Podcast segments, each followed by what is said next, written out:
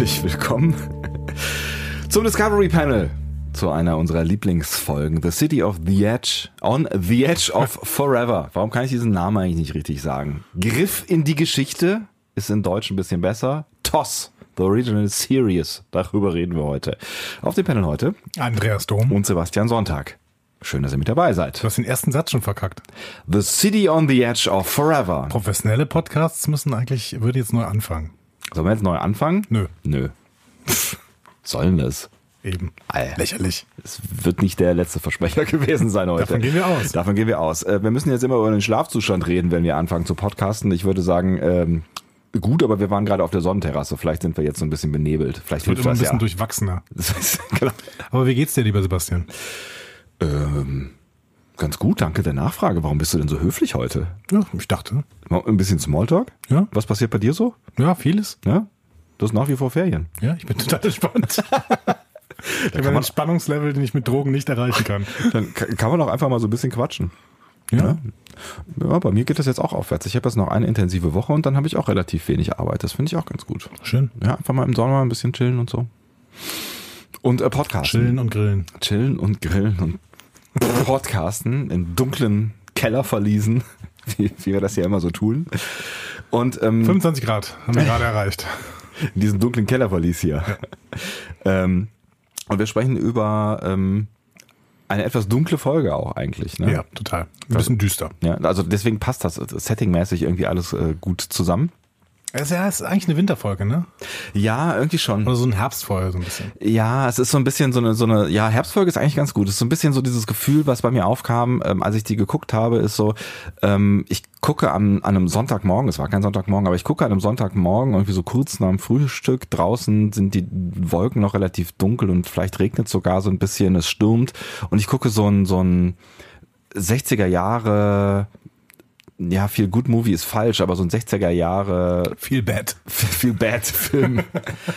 ja, mein Gott, äh, ja, ich meine, die Folge hat ja ein halbes Happy End zumindest.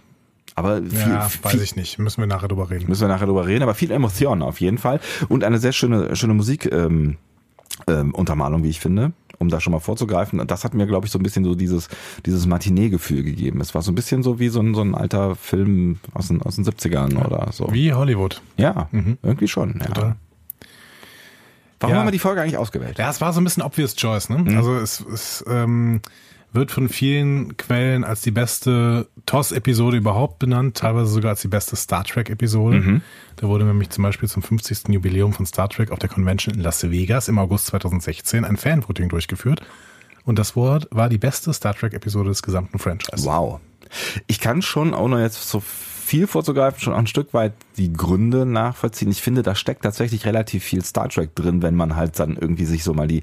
Ich, bin- ich bin ja in TOS noch nicht so gut. Also ich, ich ähm, gucke gerade nach und bin immer noch nicht so richtig weit und gucke halt viele dieser Folgen wirklich zum aller, allerersten Mal und verstehe mit und mit auch mehr, warum also warum das so die Wiege ist von all dem, was, was wir jetzt in den, also ich vor allen Dingen nachher in, in TNG so gesehen habe, weil ähm, gerade ich finde, in der Folge steckt ganz viel Star Trek-Gefühl drin und es ist auch so eine typische Star Trek-Folge, die wir in Variationen auch später nochmal sehen werden. Definitiv, genau.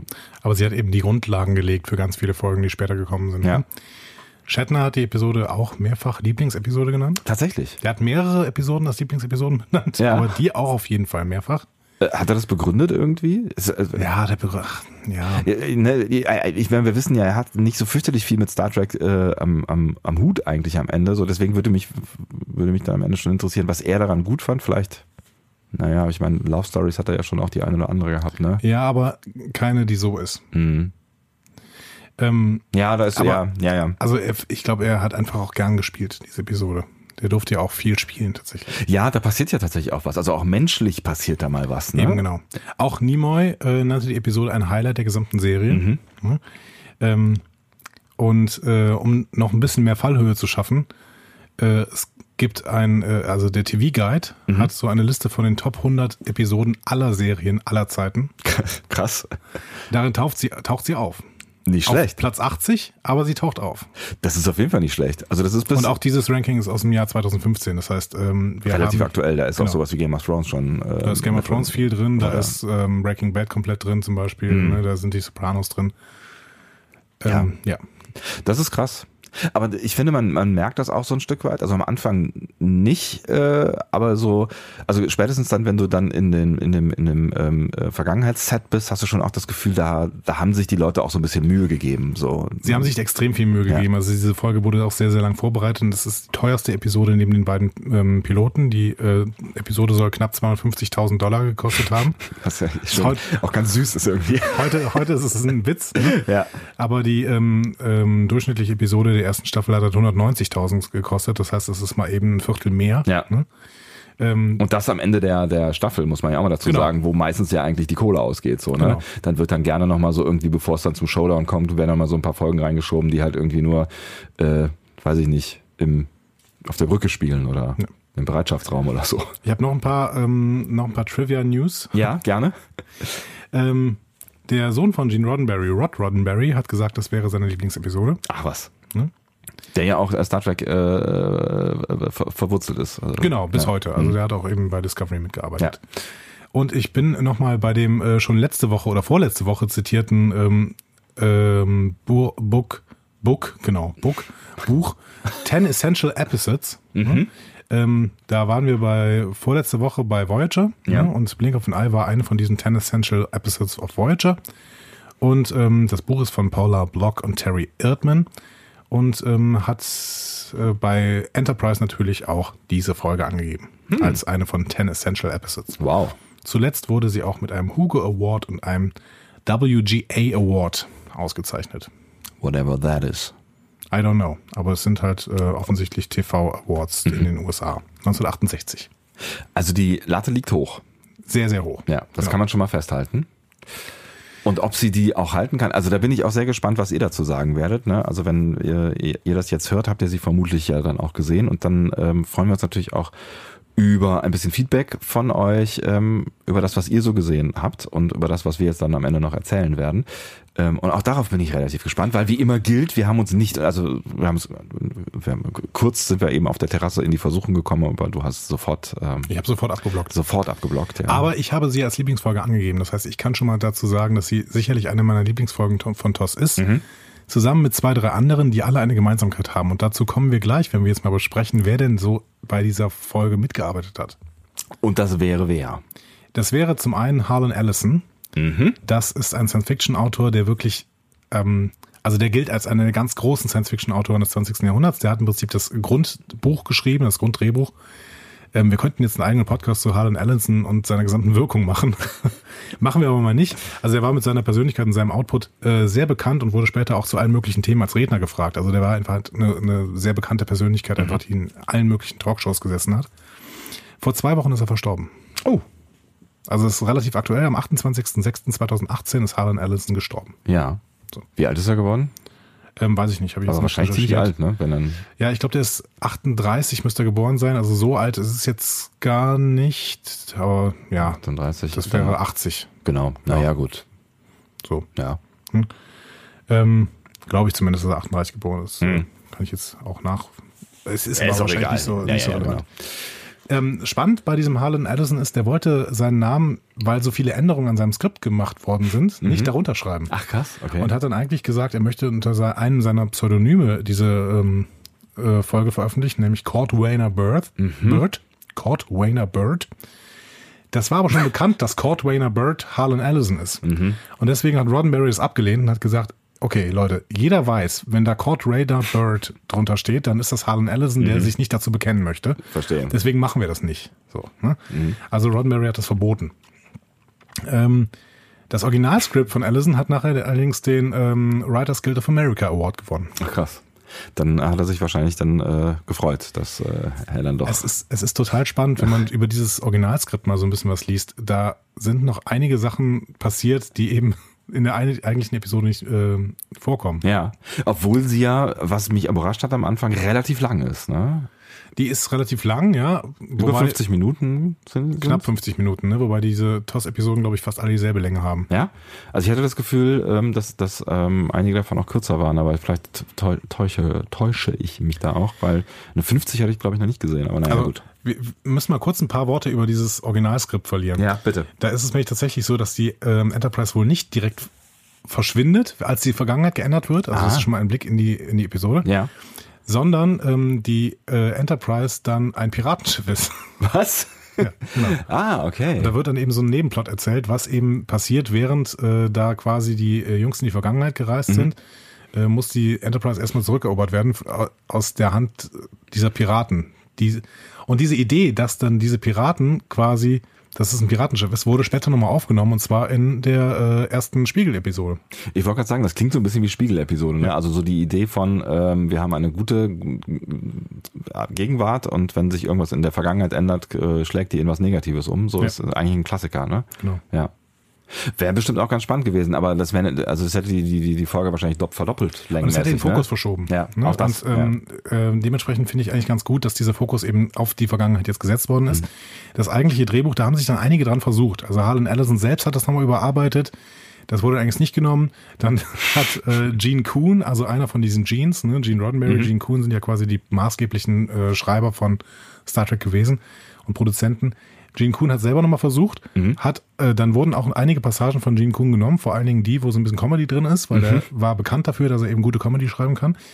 Im Endeffekt haben sich aber dem äh, Drehbuch angenommen DC Fontana und Gene Roddenberry selber. Ach was. Mhm. Und DC Fontana ist äh, sehr so die, die Grande Dame von Star Trek quasi. Die hat an äh, vier Star Trek-Serien mitgearbeitet, nämlich an TOS, TAS, TNG und DS9. Ähm, ja, und ähm, ja, die hat eine Nominierung für den TNG-Piloten bekommen, den sie quasi geschrieben hat mit Gene Roddenberry zusammen, also für Farpoint Station. Ähm, ne, ich glaube, das war eine Emmy-Nominierung. Ähm, ja, und äh, ich mag deswegen vor allen Dingen DC Fontana, weil sie sagt, DS9 ist ihre Lieblingsserie im Star Trek Natürlich, Kosmos. natürlich. Das heißt also schon relativ äh, relativ gut besetzt, also Originalbuch schon von von einem großen Namen überarbeitet von großen Namen. Ähm, Dann das das erklärt ja vielleicht auch Und schon relativ lange dran gearbeitet einfach, ne? Also das ist, das ist auch einfach, äh, die, die wollten wirklich, dass diese Episode gut funktioniert. Mhm. Ne? Ähm, Was ja cool ist, weil es ist halt einfach eine, ne, es ist ja am Ende eine Einzelepisode in einer großen, äh, einer, einer wirklich sehr großen St- ersten Staffel. So, Ja, ne? ja. ähm, diese Comedy-Lines, die Gene L. Kuhn geschrieben hat, die sind vor allen Dingen der Grund, dass sich Allison, ähm, also Harlan Ellison irgendwann davon distanziert hat, weil er das nicht wollte, Mhm. ne? weil er meinte, das äh, gibt dem Ganzen so ein bisschen der Lächerlichkeit preis. Ich finde das übrigens nicht. Ich finde, dass die Comedy auch ganz gut funktioniert in dieser Folge. Ich finde ich finde sie auf jeden Fall, also sie, ist mir ja jetzt nicht ne- als negativ aufgefallen. Ja. Ja. Es wurde dann noch ein Regisseur gesucht natürlich und Mhm. ähm, das, auf den habe ich eben schon mal ein bisschen angespielt, wenn, denn äh, Joseph Pevney Mhm. ist äh, ein sehr erfahrener Regisseur, der hat auch viel Hollywood vorher gemacht, also und der, wo, dem wurde dann so ziemlich die besten Skripte aus TOS wurden ihm anvertraut, dass er genau die verfilmt. Also der hat zum Beispiel Amok Time äh, geregiert, Journey to Bar, äh, Babel oder Trouble with Tribbles. Ach, lustig. Aha. So, das heißt, wenn du, wenn du, Bin übrigens gespannt, ob wir zu der irgendwann mal kommen werden. Aber kann ich mir gut vorstellen, Ja. ja. Oder vielleicht zu der DS9-Episode, die darauf ansetzt. Oder aber vielleicht beide zusammen. Genau, ich, da müssten wir eigentlich beide nehmen. Ja. Wo ich letztens drüber gedacht also das wäre ein kurzer Exkursgedanken drüber gemacht habe, wie machen wir das eigentlich bei Doppelfolgen, weil es ja auch so, so gute Doppelfolgen gibt, ne? Wir machen einen langen Podcast. Oder zwei. Müssen wir nochmal Länger, reden? längeren Podcast als äh, äh, der Herr Westermeier von den äh, äh, Online-Marketing-Rockstars äh, das möchte. Aber wir haben ja mit unserer letzten Folge alles genau richtig gemacht, mit einer Stunde und ich glaube genau zwölf Sekunden. Ja, So. perfekt. Ja. Das wird diesmal, glaube ich, nicht gelingen. Wahrscheinlich nicht. Wahrscheinlich nicht. Ah, Aber also man, Ja. man sieht wirklich, dass zu dieser Zeit, wenn man so ein bisschen durchblickt, dann glaube ich, haben sich da für diese Episode nochmal wirklich die Besten der Besten für Star Trek zusammengesetzt und haben gesagt, okay, wir wollen jetzt, dass diese Episode uns unser Meisterwerk wird. Und das in der Wiege quasi ja noch, ne? Also Ja. ich finde, ich finde das, finde das schon echt ganz spannend, dass, dass es halt, ne, dass sich da schon dann auch Leute Gedanken darüber gemacht haben, so wir haben hier eine neue Serie kre kreiert, wir sind in der ersten Staffel dieser Serie, aber wir wollen hier jetzt auch schon Highlights setzen. So, Wobei da ne? natürlich jetzt auch relativ viel gefährliches Halbwissen von uns wieder dabei ist. Das kann natürlich auch sein, weil ich glaube, es war umstritten, ob, ob TOS überhaupt weitergeht nach der ersten Staffel. Ah, das heißt, okay. vielleicht haben sie auch nochmal alles rausgehauen und haben gesagt, okay, wir hauen jetzt nochmal hier das Highlight raus und dann gucken wir, was passiert. Das kann natürlich sein. Äh, das- Was, was, ich glaube, es waren was, war 31 Folgen oder sowas in der, oder 32 Folgen in der ersten Staffel. Also Nee, ich meine 29, also ich meine, das war die vorletzte. Ach echt, ja? Mhm. Ich hab's, ja, aber auf jeden Fall, egal was auch danach kommt, es ist nicht mehr viel. So, also das ist jetzt nochmal, also das, das würde diese deine These ein Stück weit unterstützen, so dass man irgendwie sagt, so komm, bevor jetzt alles vorbei ist, ähm, geben wir jetzt nochmal richtig Gas und gehen mal mit den richtigen Leuten dran. Vielleicht auch aus so ein bisschen so einem Produktionsdruck dahinter, zu sagen, so, wir wollen jetzt nochmal zeigen, was dieses Ding hier wirklich kann. Ja, genau. Ja. Es waren 29. 29, okay. Danach kam nur noch Operation Annihilate. Und ja, genau. Und wir haben ja schon drüber gesprochen, dass bei Netflix die, ähm, ich glaube, da habe ich den Hinweis in der letzten Folge gemacht, die Nummerierung so ein bisschen anders ist, weil The Cage damit äh, zählt. Also in, in, in der Netflix-Umgebung sind es dann 30 Folgen. Genau. Ja. Steigen wir in die Folge ein? Äh, warum eigentlich nicht? So. Dann, ähm, ja, machen wir das doch. Dann machen wir das doch. So. Es fängt relativ klassisch an, äh, muss man sagen. Ne? Wie, äh, Ja, so- es fängt sehr klassisch an. wie so viele äh, Folgen ähm, von Star Trek allgemein Ja. anfangen. Es gibt ein Raumschiff und einen Planeten. Genau. Enterprise fliegt in einer Umlaufbahn irgendeines Planeten. Aber es geht dann schon nicht klassisch weiter, weil wir steigen in die Brücke ein mit einem roten Alarm. Quasi, wir steigen auch auf dem Alarm-Button quasi ein. Genau, ne? ja. Zoomen in den Alarm-Button Ja. ein. Ähm, und wir merken, dass Zulu versucht, das Schiff, das von irgendwelchen Erschütterungen geplagt wird, zu halten. Mhm. Dann explodiert plötzlich ein Schaltpult und äh, Zulu wird verletzt und bewusstlos. Nachdem Scotty schon gesagt hat, so Leute, hier brennt gleich alles durch. Ne? Genau. So. Und äh, Spock ähm, erzählt dann auch so ein bisschen, was da passiert, nämlich die, dass das Schiff durch Zeitwellen erschüttert wird. Mhm.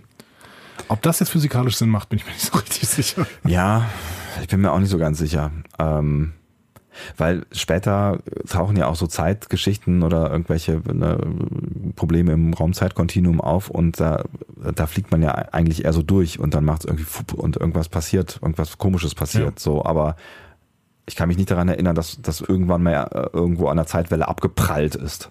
Ja, aber hier funktioniert das offensichtlich so. Ja. Kirk nimmt sich dann auch die Zeit, das noch schnell in seinem Logbuch zu erzählen. Ne?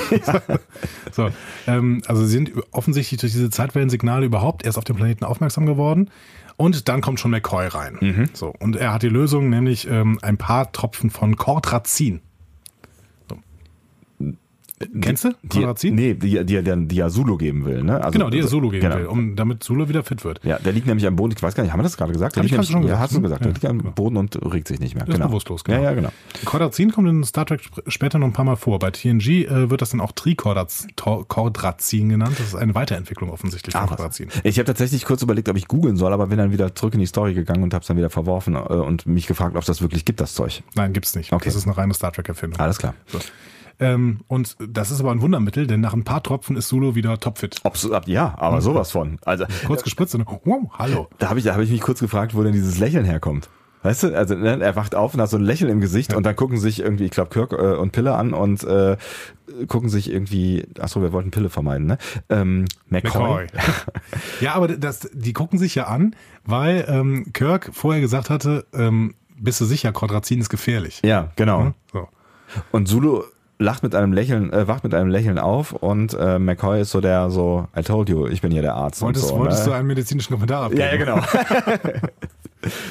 ja, die- ich finde ich find die beiden zusammen Natürlich schon nicht. echt geil. Ja, so, die haben ne? eine super Chemie. Das Ja. ist, ist großartig. Das, das macht schon Bock, ja. Ja, und Kirk geht dann auf die andere Seite der Brücke und will noch mal ein bisschen mit äh, Spock reden. Mhm. Und Spock sagt dann ja auch, ja, wir haben es auch gleich geschafft, jetzt kommt noch eine einzige Welle. Ja. So, und diese einzel eine einzige Welle kommt leider in dem Moment, als McCoy gerade das Cordrazin wegpacken möchte. Was echt ziemlich dämlich ist. Halleluja, ist das dämlich. Genau, Aber er, hat die, er hat, die, er hat die Schmidt, Spritze wirklich in der Hand Ja. und guckt sie noch mal so an. und dann äh, kommt halt diese Erschütterung und er fällt in die Spritze rein. Ja. Und äh, irgendwie geht die ganze Ladung, und das war wohl eine ordentliche Ladung, weil wir, ne, eben waren es irgendwie ein paar Tropfen und er Jetzt haut sich, 200-fache Menge. genau, er haut sich das ganze, das ganze Ding einfach mal irgendwie in den Bauch. Genau. Und dann produziert er ein Meme. Ist schön formuliert, ja. Denn ähm, er erst, erst ähm, bricht er zusammen und ähm, Kirk fordert natürlich sofort ein medizinisches Personal. Ja. Aber dann schreckt er hoch, fängt an zu schreien hat und äh, Murders, Killers Ja. ne? und rennt von der Brücke. Auch so schnell, dass irgendwie niemand mehr hinterherkommt, Ja. weil offensichtlich kann man auch die Turbolift-Türen, wenn sie einmal verschlossen sind, nicht mehr öffnen. Nein, nein, weil er den Turbolift schon gestartet hat. Ja, wahrscheinlich. Er hat ja irgendwie noch rausgeschmissen ja, genau. ja, und hat sie dann gestartet. Ja. Wie, Also fandest du, wie fandest du jetzt den Auftakt? Äh, Actionmäßig. Also ich, da war, da, da war ja, also ich finde, also häufig ist ja auch so bei TNG-Folgen, aber auch bei TOS, äh, bei dem, was ich jetzt bisher schon gesehen habe, ist der Start relativ gechillt. So, es geht ganz ruhig rein und dann wird irgendwann erstmal beschrieben, man ist irgendwo, man macht gerade irgendwas und die Mission macht irgendwie bla bla bla und jetzt wollen wir uns mit irgendwem treffen und dann passiert irgendwas und ähm, da knallt's ja wirklich von der ersten Sekunde so und das das fand ich schon fand ich irgendwie ganz geil so also so dieser dieser actionhafte Einstieg hat mich relativ schnell bekommen so Ja. und ich war drin so. Ich mochte auch das Schauspiel, weil es ähm, so kontrastreich war. Also ähm, Spock und Kirk spielen total reduziert ne? und, und äh, DeForest Kelly explodiert ja völlig. Ja. Also groß, großartige Gesichter, die der da zieht. Ne? Wahrscheinlich auch deswegen. Also könnt ihr mir schon vorstellen, dass die dann irgendwie auch von, von, von der Regie irgendwie gesagt bekommen haben, so, ihr spielt jetzt vielleicht mal so ein bisschen, ne, damit auch der Kontrast so hart ist. Aber Ja.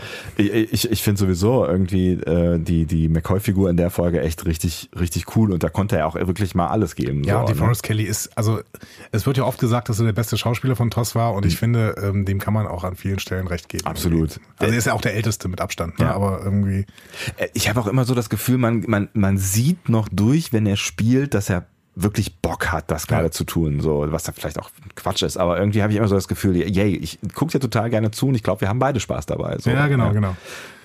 Tolle Figur, Ja. wirklich auch. Ja. Ja, Also ich, ich war auch voll drin. Äh, Ich wusste ähm, aber beim Rewatch nicht mehr so ganz genau, wie komme ich denn jetzt nochmal von da Mhm. zu der Zeitreisegeschichte, bei die ich ja noch im Kopf hatte. ja. Ich, ich hatte die Folge noch nicht gesehen, deswegen hatte ich äh, überhaupt gar keine Ahnung, wusste aber natürlich, dass es äh, dann eine Zeitreisegeschichte geben wird und war ehrlich gesagt ein bisschen überrascht über über den Plot, der uns dann in die Zeitreise bringt. Ja. Aber gut, da kommen wir, da kommen wir gleich hin. Genau, wir gehen nämlich erstmal ins Intro. Mhm. Ähm, klassisches Intro mit Sprache. Ne? Ähm, Mhm. Das hatten wir ja irgendwie bei der Pilotepisode noch keine Sprache, Ja. ne? aber dann äh, danach kam eben die Sprache dazu. Schönes Intro nach wie vor, finde ich. Es Ja, ist, schön. Äh, ja. Kann man, also kann man sehr ikonisch natürlich. Ja. Ne? Also das, Iko also, ikonisch geworden eigentlich mehr oder ja, weniger. genau. Also ja. du kannst im Prinzip jetzt jeden fragen, auch jemand, der TOS noch nie gesehen hat, Ja. ein paar Fetzen von dem Int- Intro würde er kennen wahrscheinlich. Ich finde es immer ganz lustig, weil ich gucke die auf Netflix und auf Netflix sind das ja die, die remasterten Folgen ne? und da sieht das tatsächlich einiger, einigermaßen ordentlich aus, wenn die Enterprise dann auch irgendwie um diesen Planeten, also der Planet ist eh digital neu gemacht Mhm. so ne? und die Enterprise, die sieht nicht so aus, als würde sie gerade an einem Faden oder auf einem Stock irgendwie drum rumgefummelt, so ich weiß nicht, wie sie es gemacht haben, aber es sieht irgendwie alles deutlich natürlicher aus und wenn du dann in dieses Intro reingehst, da sieht es halt echt wieder so aus, als wäre die Enterprise irgendwie an einem Faden gezogen oder äh, jemand geht mit dem Stock, mit dem Ding irgendwie mal so durchs Bild Ja, oder so. aber das ne? muss man natürlich noch Ja. dazu sagen. Wir gucken beide die Netflix-Fassung. Ja. Ne? Es gibt ja auch noch die nicht remasterte Fassung, Genau. die, ich glaube, die ist sogar auf YouTube. Würde mich jetzt nicht, also es ist sehr viele Star Trek Folgen sind auf YouTube. Ja. Ja. Ähm, genau, also da werden einige Effekte gerade wahrscheinlich nochmal anders sein. Ja, ich muss, muss aber Gelegenheit noch mal reingucken. Ich meine, irgendwie finde ich es auch schade. Also, ähm, ich finde es schon auch cool, so das, das, das wirklich Originale und die Mittel so äh, aus den 60er, 70er Jahren zu sehen. So. Und ich meine, das siehst du natürlich auch, und das sehen wir dann auch gleich in der, in der ersten Szene äh, oder im ersten Außendreh. Äh, und das kriegst du halt immer mit, wenn die irgendwie auf einem Planeten landen, wie die Mittel halt irgendwie waren. Aber ähm, alles, alles, was dann so drumherum ist, sieht halt schon deutlich besser aus. Also die ganzen, diese ganzen ähm, Weltall-Szenen, die sehen schon sehr gut aus. So, Ja. Ne? Ja, und ich habe auch im Prinzip nicht gegen, nichts gegen die Pappmaché-Sets, die wir die ganze Zeit haben. Ja, wobei, Das war ja schönes Pappmaché. wobei ich schon sagen muss, ne, als, als sie dann auf diesem Planeten da gebeamt haben, habe ich schon gedacht, so, Alter. Wirklich. Gut, aber da sind wir noch nicht. Wir ne? sind da noch nicht. Äh, in der, ähm, nach dem Intro fasst Kirk erstmal nochmal per Logbuch das äh, Geschehene zusammen. Und wir sehen dann McCoy, wie er mit irrem Blick in den Transporterraum schleicht. Und da ist dann auch so ein random Transporter-Guy, ne? Den, der offensichtlich irgendwie auf Baldrian ist oder so. der ist auf jeden Fall taub. Taub und Tür nicht. emotionslos. Er hört Genau. die Tür nicht und er merkt nicht, dass hinter seinem Rücken irgendwer rum, rumhantiert und nicht wirklich in einer fixen Geschwindigkeit. So. Ja. Ja. Und McCoy, der Karate-Tiger, macht dann erstmal zwei Karate-Moves und äh, der Transporter-Guy ist erstmal auf dem Boden.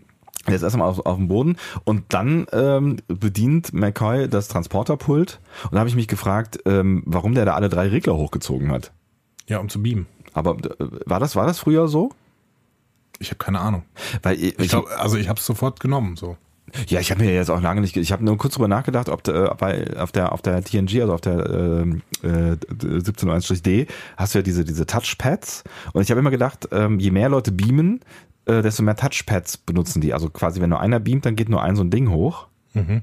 Und wenn mehrere beamen, dann gehen so, und der hatte die drei Regler hochgeschoben, habe ich mich kurz gefragt, okay, Aber das, keine Ahnung. Ich habe ich hab mir bis dahin auch noch nicht er, Gedanken er, er darüber- hat auch den, ähm, den Timer nicht aktiviert. Ne? Stimmt. Also eigentlich müsste er sofort einen Beam-Prozess gestartet haben, während er aber auch noch nicht auf der Plattform war. Und kann man dann noch irgendwie reinspringen? Er hat auch nichts eingestellt, wo es hingebeamt werden sollte, übrigens. Ne? Ja. Er hat einfach nur den Regler hochgezogen.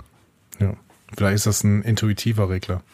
Das, das, beam mich zum nächsten interessanten Spot. Genau. Das ist so ein bisschen wie Yelp oder so. Ja. Vielleicht ist da Yelp drin, Yelp drin eingebaut. Genau. Das nächste gute Restaurant in äh, dem nächst erreichbaren Planeten. Ja. Kann funktionieren. Wie dem auch sei. Nebensächlichkeiten. Er springt Ja. also auf, äh, auf, auf den Transporter, das sieht man nicht, aber. Das sieht man nicht genau. Man sieht nur seine Hand, wie äh, sie diese Regler hochzieht. Ja. So, Volume ab. So. Tschüss. ähm, währenddessen Kirk und Spock auf der Brücke und äh, sie unterhalten sich über die Auswirkungen von Chrorazin in der Überdosis. Ähm, das soll wohl wilde Paranoia auslösen. Was sich mit dem Verhalten von McCoy auch grob deckt. Genau, er erklärt das nochmal ein bisschen mehr. Also Menschen auf Überdosis sollen Gefahr in allen Dingen sehen und deswegen einen sehr hohen Fluchtinstinkt haben. Mhm. Auch das deckt sich. Ja, definitiv. Und dann äh, wird die Unterhaltung unterbrochen, weil eine Nachricht aus dem Transporterraum kommt. McCoy hat sich mitten in den Ursprung der Zeitwellen gebeamt. Das ist die Aussage. Hm. Don't know. da wo halt die Zeitwellen losgehen. So. Ja. Ich meine, wir wissen ja dann hinterher, warum das so ist, wie es ist.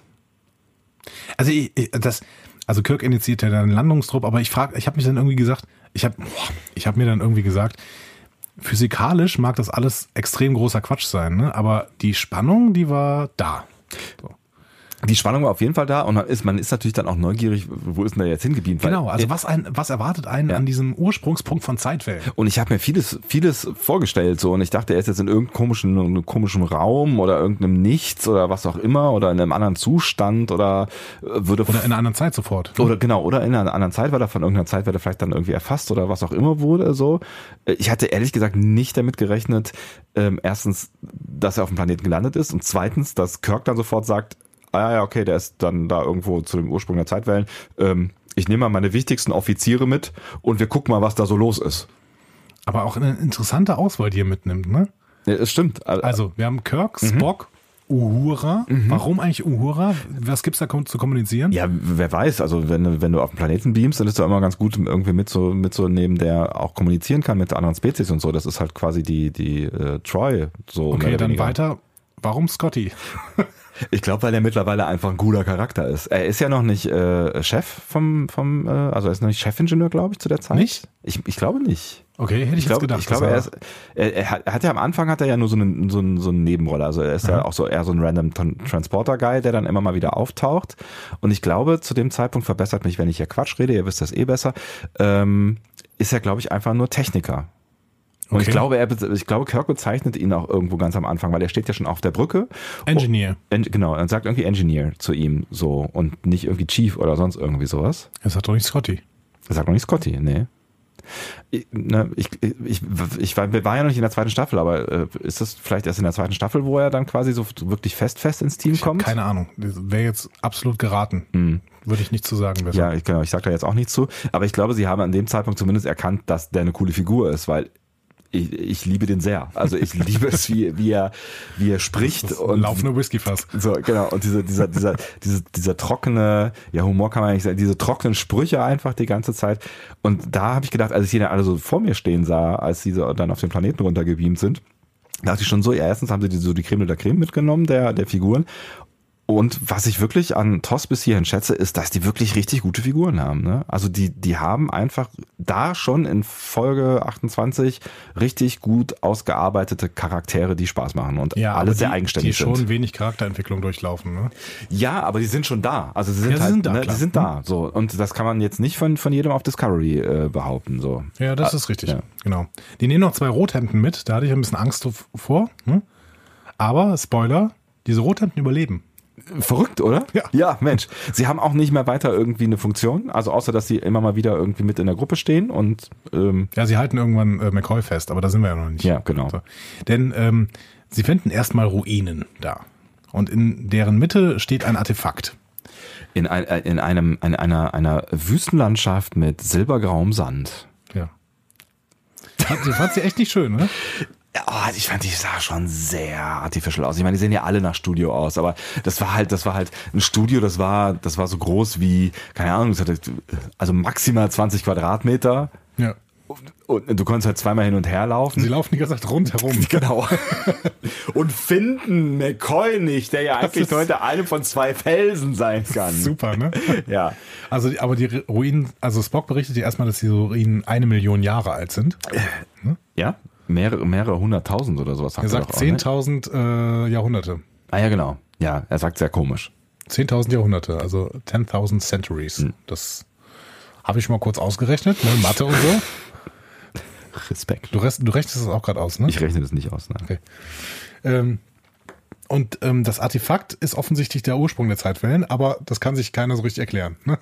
Also Ja. Kirk fragt auch Spock, ne? Kannst du das erklären? Äh, nö. Nö, kann ich mir nicht erklären. Und das, was ich wirklich geil finde, ist, es ist halt ja einfach so ein, so ein, so ein, so ein, so ein Bogen aus, aus Pappmaché. Ähm, und eben waren wir noch in einem Schiff und diese Zeit. Stargate. Ja, so ein bisschen hat es mich auch dran erinnert, tatsächlich. Ähm, und eben waren wir auf dem Schiff und da waren diese Zeitwellen ja wirklich gefährlich. Also die haben da alles durchgeschüttelt. Und jetzt stehen die vor dem Ding, also vor dem Ursprung der Zeitwellen, wo wir ja hingebeamt sind und gucken sich das an und äh, fassen das an und es ist irgendwie total. Ja, aber da war eine Erklärung. Weil? Spock hatte ja auf dem Schiff gesagt, das war die letzte Zeitwelle. Offensichtlich wollte dieser Hüter, den wir dann ja gleich vorgestellt bekommen, Ja. wollte die nur rufen. Ach, meinst du? Ja, das äh, hat zumindest Kirk vorher erklärt, Ah, okay, das habe ich irgendwie verpennt. Dass äh, der die rufen wollte. Und Also, ah, okay. der Hüter sagt ja am Ende auch noch einen schönen Satz, da müssen wir bitte nochmal drauf äh, zurückkommen, ne? weil der Hüter bietet mir quasi seine Hilfe an. Am Ende nochmal. Echt, tut er? Ja, erinnere mich bitte daran, wenn die zurückkommen, Hilfe, dass wir da nochmal kurz drüber sprechen. Okay, also ja, da müssen wir eh, wenn die zurückkommen, über die Motivation auch reden von diesem Hüter. Also Ja. falls er eine hatte. So, das ist mir nämlich auch nicht so ganz klar, was das alles sollte. Aber gut. Also, McCoy finden sie nicht, denn er versteckt sich gekonnt hinter einem Stein. eine von zweien. Also natürlich, äh, heute wirkt dieses Versteckspiel von McCoy unfreiwillig komisch. ja, es, also es, ja, komm, es ist schon witzig. Aber ich glaube, es sollte nicht witzig sein, ja. Weil auch, es müssten doch eigentlich auch diese Tricorder anschlagen, oder?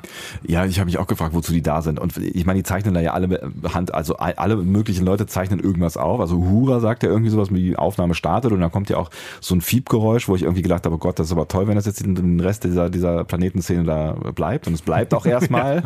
Und ähm, Spock fängt dann auch irgendwas an aufzuzeichnen. Also alle zeichnen irgendwas auf, aber offensichtlich keine Lebenszeichen. Nee. Ja. Das wäre zu viel gewesen. Nee, auf jeden Fall. Ähm, Spock und Kirk untersuchen dann weiterhin das Artefakt und wie du schon gesagt hast, Spock zeichnet auch irgendwas auf an dem, an dem Artefakt und plötzlich, sie unterhalten sich dann und plötzlich ähm, wird eine Stimme von einer Frage Kirks getriggert. Nämlich Kirk sagt irgendwie, äh, what is it? Ne? Ja. Und er sagt, äh, sagt die Stimme, a question. I've waited long for a question. Der wollte halt einfach nur Gesellschaft, so Genau. hat man das Gefühl, der, der Ja, Hüter-Guy. Er da. wollte, dass Fragen gestellt werden. Ähm, also das Portal stellt sich selber vor als Hüter der Ewigkeit, Mhm. ne, Guardian of Forever. Und ähm, er spricht so ein bisschen in Rätseln und das äh, nervt Spock. ne? so. Ja. Er sagt dann ja, äh, es gibt hier gar keinen Grund in Rätseln zu sprechen, spricht er einfach normal. Ja. Ne? ja, er wird gleich so ein bisschen übergriffig quasi, ne? Ja, genau. Also so für einen First Contact fand ich ein mu- mutiger Move auf jeden Fall. Ja. Ähm, aber dann, der blockt einfach nur ab. Ja. Und zwar arrogant wie sonst was. Ne? Also, ja gut, aber äh, das ist die einzige Art und Weise, wie ihr mich verstehen könnt. So. Ihr mit eurem Mini-Intellekt. Ja. Ihr seid einfach dumm. Und Und das sagt einfach mehrfach. Und Spock fühlt sich die ganze Zeit angegriffen. Macht seinen schönen Augenbrauen-Move dann und äh, guckt, guckt ein bisschen pikiert. Ja. Spock hat dann immerhin noch die Idee, aha, offensichtlich ist das ein Zeitportal. Und ähm, Ja, man sieht, man sieht ja dann auch irgendwann so, so Szenen aus der Vergangenheit. ja, da noch ne? nicht, ne? aber erstmal sagt Spock, ah, das ist offensichtlich ein Zeitportal. Und der Hüter sagt dann, ähm, ja, das ist das, was du davon verstehen kannst. Genau. Ah, ja, genau. ja, ist auf jeden Fall ein schöner Abschlag, Schlagabtausch zwischen Genau. diesen beiden. Und er eröffnet dann einen Blick in das Zeitportal und Mhm. äh, zeigt dann einen Weg äh, in die Vergangenheit der Menschen auf, quasi, Mhm. also durch die Vergangenheit der Menschen. Und zwar symbolisiert durch Szenen aus alten Paramount-Filmen. also alle möglichen äh, Filme, die Paramount da noch auf, auf irgendwelchen Ja. Kassetten liegen hatte, haben die dann mal da reingeschoben. Warum eigentlich der Menschheit? Hm. Also, ne, also da Vielleicht ist das individuell, weil da Menschen vor ihm stehen. aber es ist ja auch Spock da. Ja, aber mehr Menschen. Meinst du, er nimmt, nimmt die, die, die, die Spezies, die in Überzahl ist und Genau. naja, okay, kaufen wir das mal so. Kann schon sein. Ja, aber es ist, es ist die Geschichte der Menschheit so und Ja. es fängt früh an irgendwann, also man sieht so, weiß ich nicht, so Ein Römer. paar Urmenschen auch vorher. Urmenschen ganz Ja. am Anfang, irgendwie, weiß ich nicht, Griechen, Römer, irgendwie sowas. Und dann äh, arbeiten wir uns langsam durchs Mittelalter rauf in äh, das 18., 19., 20. Jahrhundert. Genau. Da sieht man da relativ viel von. Ne? Und plötzlich taucht McCoy aus seinem Versteck auf. Und ähm, dann habe ich schon gedacht, oh, der springt jetzt da rein. Ne? Aber Pustekuchen, der wird erstmal von äh, ein paar Crewmen gefangen und von Spock per Nackengriff außer Kraft gesetzt. Und dann ignoriert, was ich irgendwie sehr schön finde. Genau. Ja, und dann drehen okay. sie wieder um und überlegen, hm. Also ja, eigentlich wird er nicht ignoriert. Eigentlich reden sie über ihn. Ne? Ja, ja, aber sie drehen sich halt um, was also das, was dramaturgisch halt ein Move ist für das, was danach kommt, aber es ist eigentlich ziemlich blöde. Kirk ist besorgt. Kirk macht hier den Saru. Also Kirk ist besorgt, weil er hat Angst um seinen Freund. Ne? Also hat Angst um seinen Freund McCoy. Und ähm, ja, er überlegt dann, vielleicht können wir mit dem Hüter in die Zeit zurückreisen und den Unfall von McCoy verhindern. Davon ausgehend, also das habe ich jetzt mal so antizipiert, dass ähm, dieser Zustand von äh, McCoy offensichtlich nicht wieder zurück oder rückgängig gemacht werden kann, Scheint so, ne? wo, wo ich mich dann gefragt habe, aha, ist also, ja, Da habe ich zumindest Angst vor. ja, Ne? also genau, was ja offensichtlich nicht so ganz stimmte, aber das, das fand ich irgendwie ganz spannend, ähm, dass man sich irgendwas spritzt und dann geht irgendwas, also dann, das wäre quasi ein bleibender Schaden.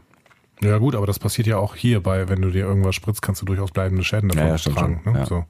Also wie viele Leute gibt es, die auf irgendwelchen Drogen hängen geblieben sind, weil es der falsche Cocktail war oder so. Hm. Ja, okay. Ja, habe ich auch gekauft an der Stelle. Ja, und Ähm, das Schöne ist, dass es hier immer noch nicht so einfach gemacht wird, ne? weil ähm, man könnte ja auch so einfach sagen, okay, das machen die jetzt, Mhm. ne? aber die Geschichte läuft eigentlich zu schnell ab. Also die Geschichte im Zeitportal quasi. Genau. Ne? Ja. Und ähm, die fragen ihn auch, man könnte das vielleicht ein bisschen langsamer machen, dann können wir vielleicht besser steuern, wo wir hingehen. Ja. Er, nö. Die Geschichte läuft genau so, wie es hier abläuft und so genau so bin ich programmiert worden. ja. Da doch wieder programmiert, ne? Vorher Ja, stellt er sich irgendwie als Guardian of Forever vor, der immer schon existiert hat und ungeschaffen ist quasi, so eine Gottfigur Mhm. so ein bisschen. Wobei er ja ein Guardian ist, das heißt, ne, er ist ja schon irgendwie, also ein Guardian, da hatte ich, also da hat man ja irgendwie gleich die Assoziation, dass er von irgendwem eingesetzt wurde für irgendwas, also zu einem gewissen Zweck, so, ne? Ja, aber immer schon eben. Ne? Mhm. Und dieses, dieses Forever ist dann eben eine Dimension, die wiederum ein Geschaffensein eben nicht mehr implizieren kann. Vielleicht verstehen wir das kleingeistig, wie wir sind, einfach nicht. Würde, Das ist sicherlich so. ja. Ja, und ähm, dann springt plötzlich McCoy in das Portal und verschwindet. ja. Der wieder aufwacht und der ungesehen wieder aufwacht, was halt ein bisschen blöde ist, so, Na ne? Nackengriffe sind offensichtlich ineffektiv. Das haben wir, das merken wir später auch nochmal. Und das haben wir auch in Discovery gemerkt übrigens. Ne? Also der Nackengriff von äh, Burnham gegenüber äh, Georgiou Ja. in der ersten Folge ähm, Hält ist nicht nicht, ewig, ist genau. auch nicht besonders effektiv. Nee, also das dauert, das dauert offensichtlich dann auch gerne mal einfach nur ein paar Minuten. So. Ja. Ähm, ja, also was, ne, wie gesagt, was ich ein bisschen doof fand, ist, dass, dass, dass sie halt nicht auf ihn aufgepasst haben oder ihn nicht eben direkt wieder hochgebeamt haben oder irgendwo eingesperrt haben. Aber naja, mein Gott, das ist dann halt der Dramaturgie an der Stelle geschuldet. Ja, genau. Und äh, laut dem Hüter ist McCoy dann in der Zeit zurückgereist.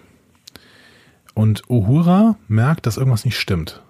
Hm, Sie merkt, äh, äh, Kirk, Captain, wir haben irgendwie die, ähm, den Kontakt zur Enterprise verloren. Dann guckt auch Scotty mal genau diesen ähm, Communicator an und sagt, hm, der Communicator ist in Ordnung. Offensichtlich ist die Enterprise weg. Und mit Hilfe des Hüters erörtern sie dann, dass McCoy offensichtlich die Geschichte verändert hat und sie deswegen nun allein auf dem Planeten sind, ohne Enterprise, ohne Anfang, ohne Ende, ohne Zukunft, ohne Vergangenheit. Was ich ganz interessant fand an der Stelle, und deswegen habe ich gedacht, wir müssen vielleicht auch äh, an der einen oder anderen Stelle mal über die Folgen von Zeitreisen reden, weil ähm, warum sind die nicht betroffen? Ja, sie befinden sich offensichtlich in so einer Art Zeitblase. Also das wäre dann auch so meine Theorie, also dass du halt, wenn du dann irgendwie vor diesem Zeittor oder auf diesem Planeten stehst, dann möglicherweise nicht betroffen bist, aber eigentlich würde die Logik ja voraussetzen, dass sie dann verschwinden oder ähm, So wie in Zurück in die Zukunft, so langsam verblassen. genau und auf Fotos ausradiert werden Ja. und so. Ne? Na, Das wäre ja schon irgendwie logisch oder halt einfach dann plötzlich andere Charaktere wären. Ich meine, die Darstellung von Zeitreise generell ist sehr schwierig und häufig unlogisch. So, ne? Aber gut, hier kann man sich vielleicht wirklich so erklären, wie du das ähm, gerade gemacht hast. So eine Zeitblase, ne? Ja. So, die, die nur sie behält.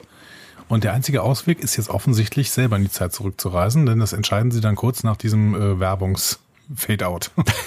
Ja, genau. So.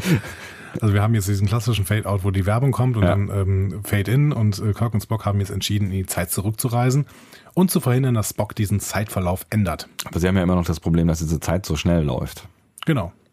Aber Spock hat äh, seine Kamera mitlaufen lassen ne, und Oder was auch immer, ja. Aufzeichnungen von den Geschichtsbildern gemacht und, weiß das- daher ungefähr, wo sie einsteigen müssen. Und das fällt ihm so ein, so, so, was irgendwie so ganz Bock und typisch ist, so, find, fand ich so. So, ah, ah aber ich habe das ja auf, aufgenommen. So, ach ja, Mensch, ich Idiot. So. Ja, genau. Das fällt ihm so richtig ein. Also man merkt, wie so ein Groschen fällt irgendwie. Sagt ne? er dann auch, ach ja Mensch, oder sagt er, ach ja Vulkanier? Eine Frage, die es noch zu klären gäbe. Ich glaube, er sagt keins von beidem in dieser Folge. Äh, genau, leider nicht. Schade eigentlich. Ähm, und äh, er weiß, dass sie in eine barbarische Zeit der amerikanischen Geschichte einsteigen müssen. Ja, und welche barbarische Zeit der amerikanischen Geschichte könnte das wohl sein? Jede. Die ist ja günstigerweise auch gar nicht so lang, die amerikanische Geschichte. Nee, genau. Ja. Und seit, seit, sie, seit es sie gibt. ja. Äh, Und die barbarischste aller barbarischen Geschichten der Amerikaner ist natürlich die, die große Rezessionszeit. Ne? Also es, also es, ist, es ist ja unmenschlich gewesen damals. Also Genau. Weltwirtschaftskrise und das ist ja sowas von barbar, bar, Ja. also meine Herren, Zustände. Der Hüter bestätigt erstmal, dass sie bei Erfolg alle zurückgebracht werden. Äh, Was schon mal dramaturgisch wichtig ist für die Folge, vor allen Dingen halt auch für die beiden. Die, Genau, sonst ne? würde das alles keinen Sinn machen. ja, irgendwie, äh, ne? genau. Äh, und Aber das ist geschickt, dass er das da sagt an der Stelle, weil sonst glaube ich könnte man genau an der Stelle wirklich auch hängen bleiben. Also selbst wenn du wenn du nur so äh, unterhaltungsmäßig guckst, wäre das glaube ich so ein Punkt, wo du dann denkst, Moment. Und, wo seid ihr dann am Ende wie kommen wieder? die dann zurück? Ja, genau. Scotty bekommt noch den Auftrag, es ebenfalls zu versuchen, wenn sie lang weg sein sollten. Genau. Das ist irgendwie so, ähm, eigentlich könnte man Scott doch sagen, pass mal auf, warte eine Minute und dann spring hinterher, weil wenn wir in einer Minute nicht da sind, ist irgendwas schiefgelaufen. Ja, wobei die ja nicht wissen, wann sie zurückkommen, ne? Also Ja, Äh, doch. also Der Hüter sagt nämlich, ähm, ihr kommt dann so zurück, als wäre äh, nichts passiert. aber impliziert das, dass die dann auch genau zum gleichen Zeitpunkt wieder zurückkommen? Ja, eigentlich schon. Ja? Sonst wäre ja was passiert dazwischen. Ach so. Ja, kann man so sehen. Deswegen habe ich das nicht ganz verstanden. Also Scotty dürfte eigentlich nicht länger als eine, eine Sekunde warten müssen. So. Und so stelle ich es mir im Endeffekt auch vor, ne? dass die da reingesprungen sind und sofort wieder rausgesprungen sind. Das Ja. sagt ja auch Scotty am Ende so. Ja, ne? genau. Er wird gerade im Moment weg. Ja, es macht, es macht schon, es macht schon Sinn, aber habe ich an der Stelle überhaupt nicht so richtig drüber nachgedacht. Also wichtig war mir, dass die Information, dass sie wieder zurückkommen. Ich habe mich halt, nur so mit meiner großen Empathie, habe ich mich mal kurz in den Scotty hineinversetzt. Ne? Was muss der denn jetzt tun? Der steht da dann rum und überlegt, hm, wann muss ich denn jetzt selber was unternehmen? Moment mal, in der Zeit zurückreisen? Dann kann man doch wieder hinreisen und eigentlich dürfte doch gar keine Zeit vergehen und deswegen müsste ich doch jetzt eigentlich sofort reinspringen. Ja, vor allen Dingen, weil Kirk auch so komisch unspezifisch sagt, so, dann wartest du mal eine Weile ab. Ne? Genau. Also er sagt ja, sagt ja nichts Konkretes, sondern du wartest da mal eine Weile ab. Genau. Und ist das ein Tag, eine Stunde, eine Wenn, Minute? wenn wir zu lang weg sind. ja, äh, Keine Ahnung. Okay. Ihr seid jetzt schon relativ lang weg. Ja. Also bestimmt schon 20 Sekunden. ja. Ist das jetzt okay? Naja, aber Scotty lässt sich dadurch nicht irritieren. Nee. Nee. Ja, eigentlich macht er genau gar nichts. Auch, auch überlegt habe ich, warum sie nicht alle da reingesprungen sind. Vielleicht um eine zweite Chance zu haben. Also was ist denn, wenn die beiden das jetzt verkacken? Also das, kann, das, das könnte ja ein Problem sein, ne? Also so, die beiden und dann nochmal noch mal ein bisschen früher reinzuspringen, quasi. Genau. Jetzt nochmal zu starten und nochmal ein bisschen früher. Ja, Was ein stimmt. bisschen blöd ist, weil ähm, Spock ja sein Aufzeichnungsgerät mitnimmt, mit dem sie herausgefunden haben, wann sie eigentlich springen müssen. das wiederum brauchte er aber später, deswegen musste er es mitnehmen. ja, stimmt. Ich finde es übrigens auch sehr schön, wie sie präzise reingesprungen sind, ne? Weil das alles so schnell läuft. So drei, Drei. zwei, eins, jetzt. Also jetzt oder? Ja, jetzt, jetzt. Alles klar. Okay. Ja, ich meine, sie sagen ja auch, dass es plus minus irgendwie ein paar Wochen oder sowas Genau, sein kann. also So. konnte nicht genau timen. Ja. Sie landen auf jeden Fall in den 30er Jahren, kurz nach der Wirtschaftskrise. Ja. Eine schlimme Zeit. Sie werden relativ seltsam, äh, also sie werden angeschaut, weil sie seltsam aussehen. Ja. Hm? Klar, Klassiker. Genau. Und ähm, Spock äh, geht dann auch immer wieder so mit seinen Ohren gerade weg, ne, weil er irgendwie sich schon im Klaren darüber ist, dass die Ohren das größte Problem sind. Ja. Ich meine, das Outfit ist natürlich auch, ähm, Ist auch strange. ja, es ist alles sehr, sehr grau gezeichnet da. Ne? Also dieses, dieses Set ist dunkel, die Menschen sind alle dunkel und ähm, ich glaube, man wollte zeigen, dass es eine dunkle Phase war. Ja, definitiv. Ja. Also zumindest ja eine ne, ne, ne farblose Phase. Ja. Und eine arme Phase auch. Ne? Ja. Also es wird schon klar, dass die Leute, dass es vielen Leuten da nicht, nicht gut geht. Genau, das ist ja eines der Hauptthemen quasi dieser Folge. Also sie besorgen sich dann äh, so Wäsche, neue Kleider von einem nahen Balkon und auf dem Weg dahin werden sie fast überfahren. Jetzt muss ich dich nochmal fragen, du hast nur auf Englisch geguckt, ne? Ja. So, auf Englisch passiert da gar nichts in dieser Szene, ne? Die, die werden fast überfahren. Ja. Und ähm, Niemand kommentiert ne? Spock bleibt dann so kurz stehen vor dem Auto und, Und äh, sagt fascinating, glaube ich, das sagt er. irgendwas auf jeden Ja. Fall. Im Deutschen ähm, bringt er dann noch einen Witz. Ernsthaft? Genau. ähm, er sagt nämlich irgendwie, man nannte sie Autofahrer. Sehr barbarisch zu dieser Zeit. Geil. Eigentlich ganz gut. Also eigentlich Ja. ganz, ganz gute Synchro an der Stelle, ne? dass Ja. wir das wirklich mal überlegt haben da. Ja. Ja, ich habe die Szene nämlich tatsächlich auch nicht so richtig verstanden, also warum er da stehen bleibt und das anguckt. Und ich meine wirklich, dass er fascinating sagt. Und dann habe ich kurz überlegt, ob, ob er das, das Autofahren an sich, also die, jetzt weiß ich nicht, also ob er das, das jetzt gerade irgendwie spannend findet, weil man halt einfach später nicht mehr Auto fährt oder Die Verbrennungsmotoren-Geschichte. ja, sowas. Also ob er das technisch faszinierend fand, äh, findet. I don't know. Allgemein finde ich die Dynamik zwischen den beiden ähm, ist großartig. Ne? Sie bringen ja auch noch dieses Robin Hood-Zitat. Ne? So, Ja, genau. Wir, äh, genau, wir, wir nehmen es von den Armen, äh, wir nehmen es von den Reichen und äh, geben es den äh, äh, Armen, also später dann, so Genau. irgendwie später dann irgendwann den Arm wieder. So. Und was passiert eigentlich, wenn man mich auf meine Ohren anspricht? Äh, we will explain it somehow. Genau. So. Und ähm, als sie dann mit dieser frischen Kleidung wieder in, in der Hand wieder vom Balkon steigen, werden sie von einem Polizisten erwischt. Ähm, und dann they explain it somehow. genau. Das ist eine dieser Szenen übrigens, die nachweislich Gene Kuhn, äh, Gene L. Kuhn reingeschrieben hat. Ne? Also, Das funktioniert richtig gut, weil das halt auch irgendwie so zu der Dynamik passt zwischen den beiden, auch in der Folge, aber auch allgemein. Und ich glaube, da haben sie auch schon er, erkannt, was, was, was sich ja dann durch die ganze TOS-Serie zieht, dass die beiden halt einfach auch wirklich die Stars sind, die wirklich sehr gut miteinander äh, harmonieren und gut als, als auch als Figurenpaar äh, funktionieren. und ne? Shatner hat einfach ein krasses Comedy-Timing, ne? das muss man auch mal sagen. Ja. Ne? Also, ähm, my friend is like Chinese. genau. So. Ja. Und die Ohren sind dann offensichtlich Resultat eines Unfalls mit einem Reispflücker. ne? Den er sich auch irgendwie aus dem Kopf drückt, eines Genau. äh, äh, Reispflückers. Äh, Leicht, leichter Rassismus an dieser Stelle, aber okay. Gut. ja, mein Gott. So. Ende 60er. Die, ähm, der Polizist will nichts mehr hören und die beiden festnehmen. Mhm. Ähm, und äh, dann kommt wieder ein Nackengriff. Ne? Sie Ja, genau. setzen ihn außer Kraft, laufen um die Ecke und dann wird schon ge, ge, äh, Gepfiffen, genau. Also da war der Nackengriff noch schlechter irgendwie. Oder es hat irgendwie der Kollege mitbekommen, der ja noch irgendwo unerkannt äh, hinter der Kamera stand. Kann auch so. sein. Ja. Und sie fliehen dann äh, mit der Kleidung in einen nahegelegenen Keller. So, und wir sehen vorher schon, wenn man genau darauf achtet, sieht man schon, dass sie vorher an der Mission vorbeilaufen und da dann um die Ecke. Genau, Das heißt, richtig. sie laufen in den Missionskeller. Was mir zu dem Zeitpunkt noch nicht klar war, aber es wird ja relativ fix aufgelöst. Ja. Was sagst du allgemein zur Darstellung der Stadt? Ich fand, ne, ich habe es ja eben schon angedeutet, ich finde das Set, ähm, finde ich echt ganz schön, aber äh, ne, es ist, es ist halt, es ist so ein Tacken größer als das, äh, das Planetenset da. Kleinen Tacken. Kleinen Tacken. ähm, und ich finde es eigentlich irgendwie ganz, ganz äh, schön liebevoll gemacht. Es sieht halt natürlich nach Studio aus, aber man sieht schon, da, da steckt irgendwie Geld drin. Also da haben sie mal was in die Hand genommen und ähm, ja, es wirkt jetzt nicht mega authentisch, aber ich finde, es, es spiegelt schon irgendwie so eine Art Zeitgeist wieder. So. Tatsächlich sind nur zwei Szenerien davon wirklich für Star Trek gemacht worden. Ich habe mir fast sowas gedacht. Also einmal Ja. diese, dieser Balkon, der wurde mich in einer anderen Folge schon benutzt. Ja. Dann haben sie ihn nochmal benutzt. Ach ne? geil, Ja. okay. Ähm, und ähm, tatsächlich das, das, der, ähm, die Front dieser Mission. Ah, okay. Mhm. Alles andere ähm, ist aus anderen Serien und ähm, da sieht man teilweise auch noch, äh, werde ich später noch was zu sagen, Ja. da sieht man teilweise äh, wirklich auch aus welchen Serien. Echt geil. genau. Ich habe mir fast schon sowas Aber gedacht. das ist ja auch klar, also warum Ja. sollen die das nicht machen? Nee, natürlich. machen die Wiederverwendung. Und, und deswegen war das Set vermutlich dann auch ne, so, so groß und gut ausgestattet verhältnismäßig. Ne? Auch wenn man halt sieht, dass die, dass die durch ein Studio laufen und mit Autos durchs Studio äh, fahren und so. Aber nee, für mich hat das ganz gut funktioniert. Das erinnerte mich auch so ein bisschen irgendwie an so, wie, wie hieß das denn, das Wunder der, der achten Straße oder sowas, 80er, so ein Kinderfilm. Ja gut, aber der wird ja wirklich in New York gedreht.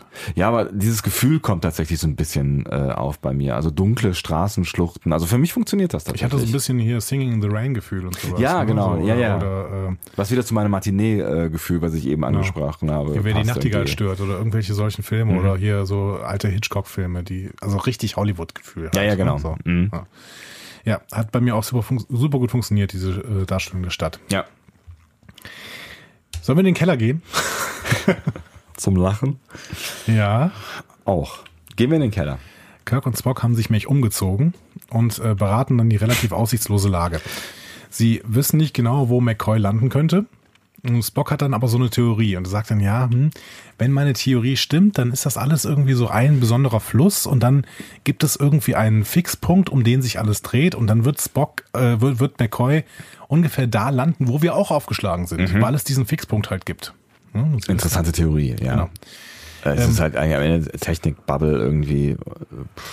Kirk, Kirk sagt dann, ja, vielleicht könntest du ja so eine Art Super-Tricorder bauen, äh, aus deinem Tricorder, der in irgendeiner Weise diese, diese Zeitwellen so auffängt, dass du weißt, wann er denn kommt. Ja. Dass du vielleicht irgendwie da reingucken kannst oder so. Ne?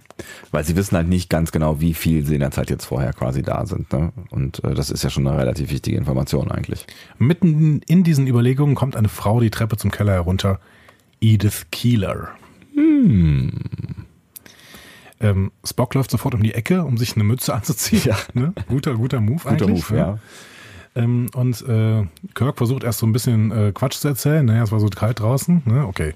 Ähm, und als sie ihn dann quasi ertappt hat, stellt er sich dann tatsächlich als Dieb vor, der Kleidung stehlen musste. Und dann wendet er noch schnell, weil er halt kein Geld hat. Damit lügt er natürlich überhaupt nicht. Nee. Ne? Aber er ist natürlich ein geschickter Move. Wobei das voraussetzen würde auch, dass er weiß, wo er ähm, gelandet ist, wobei das auch natürlich eine Argumentation sein kann in, in jetzt in der Wirtschaftskrisenzeit irgendwie so ein bisschen um auf auf Mitleid zu machen am Ende. Ne? Also so, wir Ja. haben ja alle kein Geld und du weißt ja, wie es ist und Ja, I'm und Kirk sorry. wird sehr empathisch gezeichnet. Ne? Also Voll. vielleicht hat er das auch wirklich an der Stelle schon durchblickt, dass er wahrscheinlich mit diesem Move am besten klarkommt. Ja, fand ich auch einen äh, recht geschickten Move. Und ja, auch an der Stelle jetzt irgendwie nicht, nicht irgendwie, was man ja sonst auch so von ihm kennt, blöde Flirty oder Macho oder so, auch wenn er sein, sein Hemd wieder bis zum sechsten Knopf aufgeknöpft hat, so. Ähm, eher menschlich, so, ne? Genau. Ja. Genau. Und äh, Kieler ähm, wird auch sofort menschlich gezeichnet und gibt den beiden daraufhin Arbeit, denn sie leitet die örtliche Mission, in deren Keller sie sich halt gerade befinden. Ne? So. Was ich sehr cool finde übrigens. Ja, ne? genau. Also wir sehen hier sofort eine starke Frauenfigur. Total, total. Ja, ja. Da wollte ich die sowieso noch ähm, zu, ähm, also vielleicht erzähl mal kurz die, die Szene zu Ende. Denn Ja. Spock ähm, fragt noch nach dem Preis. Ne? Mhm. Also sagst du, okay, wir sollen für dich arbeiten, was kriegen wir denn dafür? Denn er muss ja sein Hobby finanzieren, nämlich Radios, Radiotubes bauen. Wie, ne? Was auch immer, ja. Also es ne, also soll ja diesen mega Tricorder da zusammenbasteln. Und ja. Und dann willigen beide ein, weil der Preis offensichtlich stimmt für Spock, obwohl er überhaupt keine Vorstellung haben könnte, wie viel Geld das eigentlich ist, Ja. was sie da bekommen. zwei Cent die Stunde oder irgendwas so brutal niedriges auf jeden Genau. Fall. Ne? Ja. Aber jetzt kommen wir mal zu Edith Keeler. Das ist von Anfang an so eine tolle geschrieben, toll geschriebene Person. Findest du die zu einseitig? Ja, sie ist natürlich einseitig. Man erfährt nichts, nicht so richtig was über ihre Motive, so, ne? Also warum ist sie da, wo sie jetzt ist? Also das, das hätte ich ganz, ganz spannend gefunden, wenn man ihr dann noch so ein, so ein bisschen tiefer an der Stelle gegeben hat, um ihre Motivation zu erklären, weil man zeigt sie eigentlich nur so ein bisschen als Mutter Teresa oder, also jetzt auch nicht als irgendwie der, der Heilige Geist, der durch, durch den Raum fliegt, aber schon irgendwie als jemand, der im wahrsten Sinne des Wortes missionieren will, weil es gibt ja dann auch später die Szene, wo dann irgendwie beim Essen noch ein anderer Typ äh, zu, zu den beiden sagt, so jetzt musst du hier erstmal durch das Gelaber von ihr durch, so Mhm. irgendwie. Also sie hat da schon auch irgendwie für sich eine Mission. Und da hätte ich gerne verstanden, warum. Und ja, man sieht nur diese eine Seite an ihr, also diese, diese helfende Seite. Aber sie ist halt schon eine starke Frau, die das alles da irgendwie offensichtlich alleine managt und organisiert und vielen, vielen Menschen hilft. Und das finde ich sehr cool an ihr. Aber ich finde die Zeichnung gerade deswegen ja ganz schön, weil sie irgendwie so eine, sie glaubt halt mit all ihrem Wesen an eine positive Vision, äh, Version der Zukunft. So und ähm, malt sich diese natürlich auch aus und malt sie sich auch sehr, sehr genau aus. Also ich mochte die sehr gerne und ich finde sie auch sehr, sehr gut, gesp gut gespielt. Ja. Von äh, John Collins, ne? Ah, das ist. John Collins. Ja. Ah, okay, ich, bin- ich bin ja so ein, so ein Gesichtsnerd. Also die ha Hauptdarstellerin später von, von Dynasty, also von Denver Clan. Ja. Äh, die hat sogar, ähm, ich habe nochmal in der IMDb gelesen, die hat Ja. sogar später noch mit der verbotenen Liebe mitgespielt. Ja, unsere ARD verbotenen Liebe? Ja. Sie spielt Lady Joan. Ernsthaft? Ja. Vier Folgen. Aber auf Englisch dann oder was? Keine Ahnung, ich habe die Folgen nicht gesehen. Und da ist sie wahrscheinlich schon 210 alt oder so. Ich glaube, die ist, die lebt noch, ehrlich gesagt. Ähm, wenn ich das richtig in Erinnerung habe, lebt sie noch. Ihr hört uns tippen. Alter 85 Jahre, sie lebt noch. Ja. ja. Ach, das ist ja geil. Ja, sie spielt wirklich gut. Also ich finde, sie spielt das, ähm, spielt das sehr filmisch und auch das ist, glaube ich, ein Punkt, warum ich dieses Sonntagsmorgens Matinee-Gefühl hatte. Das ist auch so eine so eine so eine typische Hollywood-Filmgeschichte, finde ich, die die da ja. äh, gezeigt wird und so eine ganz typisch angelegte Figur, die mir auch so ein bisschen warm ums Herz werden ließ. War das grammatikalisch nachvollziehbar? Ja, gut. Einigermaßen. Gut. Ja, ich finde sie, ich finde sie toll. Ich ja. finde sie wirklich toll und ich finde sie auch in dieser nächsten Szene toll, die du schon angesprochen hast, mhm. nämlich in der Mission. Ne? Ja. Weil diese Rede, die war bemerkenswert, finde ich. Also da bekommen Spock und Kirk ja zu essen und ja. sie kriegen dann eben diesen bemerkenswerten Vortrag von Edith Kieler, der nur so von irgendeinem so äh, random ähm, Guy, den wir später allerdings nochmal sehen. Ja. Ne? Also ein, ein Milchdieb. genau, nennen wir ihn Milchdieb. Genau. Der Milchdieb ähm, sagt dann eben noch so, ja, jetzt müsst ihr euch das Gesabbel anhören, aber ähm, ist klar, ihr kriegt das nicht kostenlos. Und sie geht dann auch wie ihn ein und sagt, ja, es ist nicht kostenlos. Denn äh, jeder, der hier einfach nur was abgreifen will, darum geht's nicht. Mhm. Ne? So, es geht darum, an der Welt zu arbeiten. Und das ist ja schon eine schöne Nummer. Ja, und das ist auch irgendwie schon auch so ein bisschen progressiv fast so irgendwie so. so das heißt fast, das ist total progressiv. Ja. Also sie ist, sie ist eine radikale Pazifistin, mhm. die eben die Gesellschaft weiterbringen will.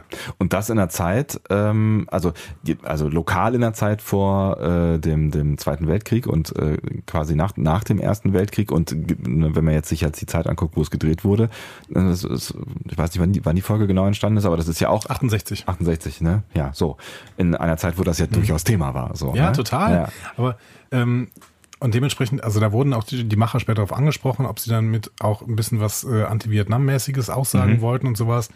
Und die haben auch geantwortet, natürlich. Ja. Klar. Ja. Ähm, ja, aber gut, das ist, äh, das ist irgendwie doppelter Zeitgeist. Das finde ich, fand ich echt äh, ja, also sehr wenn man, schön. Wenn man in der Zeit nach der Wirtschaftskrise eben mit positiven Zukunftsvisionen kommt und eben dann äh, Liebe statt Hass quasi äh, predigt. Ne? Das ist äh, ja und vor allen Dingen halt nicht nicht totale Niedergeschlagenheit so. Ne? Also wirklich Hoffnung sät in einer Zeit, wo man ja möglicherweise auch die Hoffnung verlieren könnte. Ja. Aber wir müssen später noch drüber äh, reden, was die Folge im Endeffekt dann aus der Botschaft von Edith Gieder macht. Und da ähm, ja. kann man, glaube ich, geteilter Meinung sein, wie man das bewerten soll.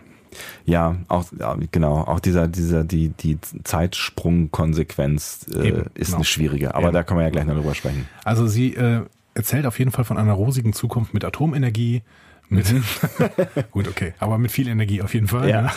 ja. Äh, mit Raumfahrt und auch mit ähm, äh, ohne Nahrungsknappheit. Mhm, ja. Also genau das, was die Leute in der Wirtschaftskrise eben wollten. Ja. Ne? Und Kirk und Spock lächeln sich an, sind sehr, sehr beeindruckt von dieser Rede und sehen, okay, krass, das war alles noch nicht erfunden und mhm. sie erzählt hier quasi davon. Ne? So.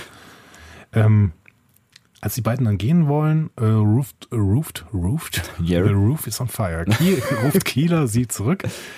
Ähm, sie will ihnen neue Arbeit geben, weil ähm, die beiden den Job im Keller so gut gemacht haben. Die haben den Keller aufgeräumt. Ja. Hm? Und zwar so, wie ihn offensichtlich noch niemand aufgeräumt hat. Genau. Also sie sind die besten Kelleraufräumer der Welt.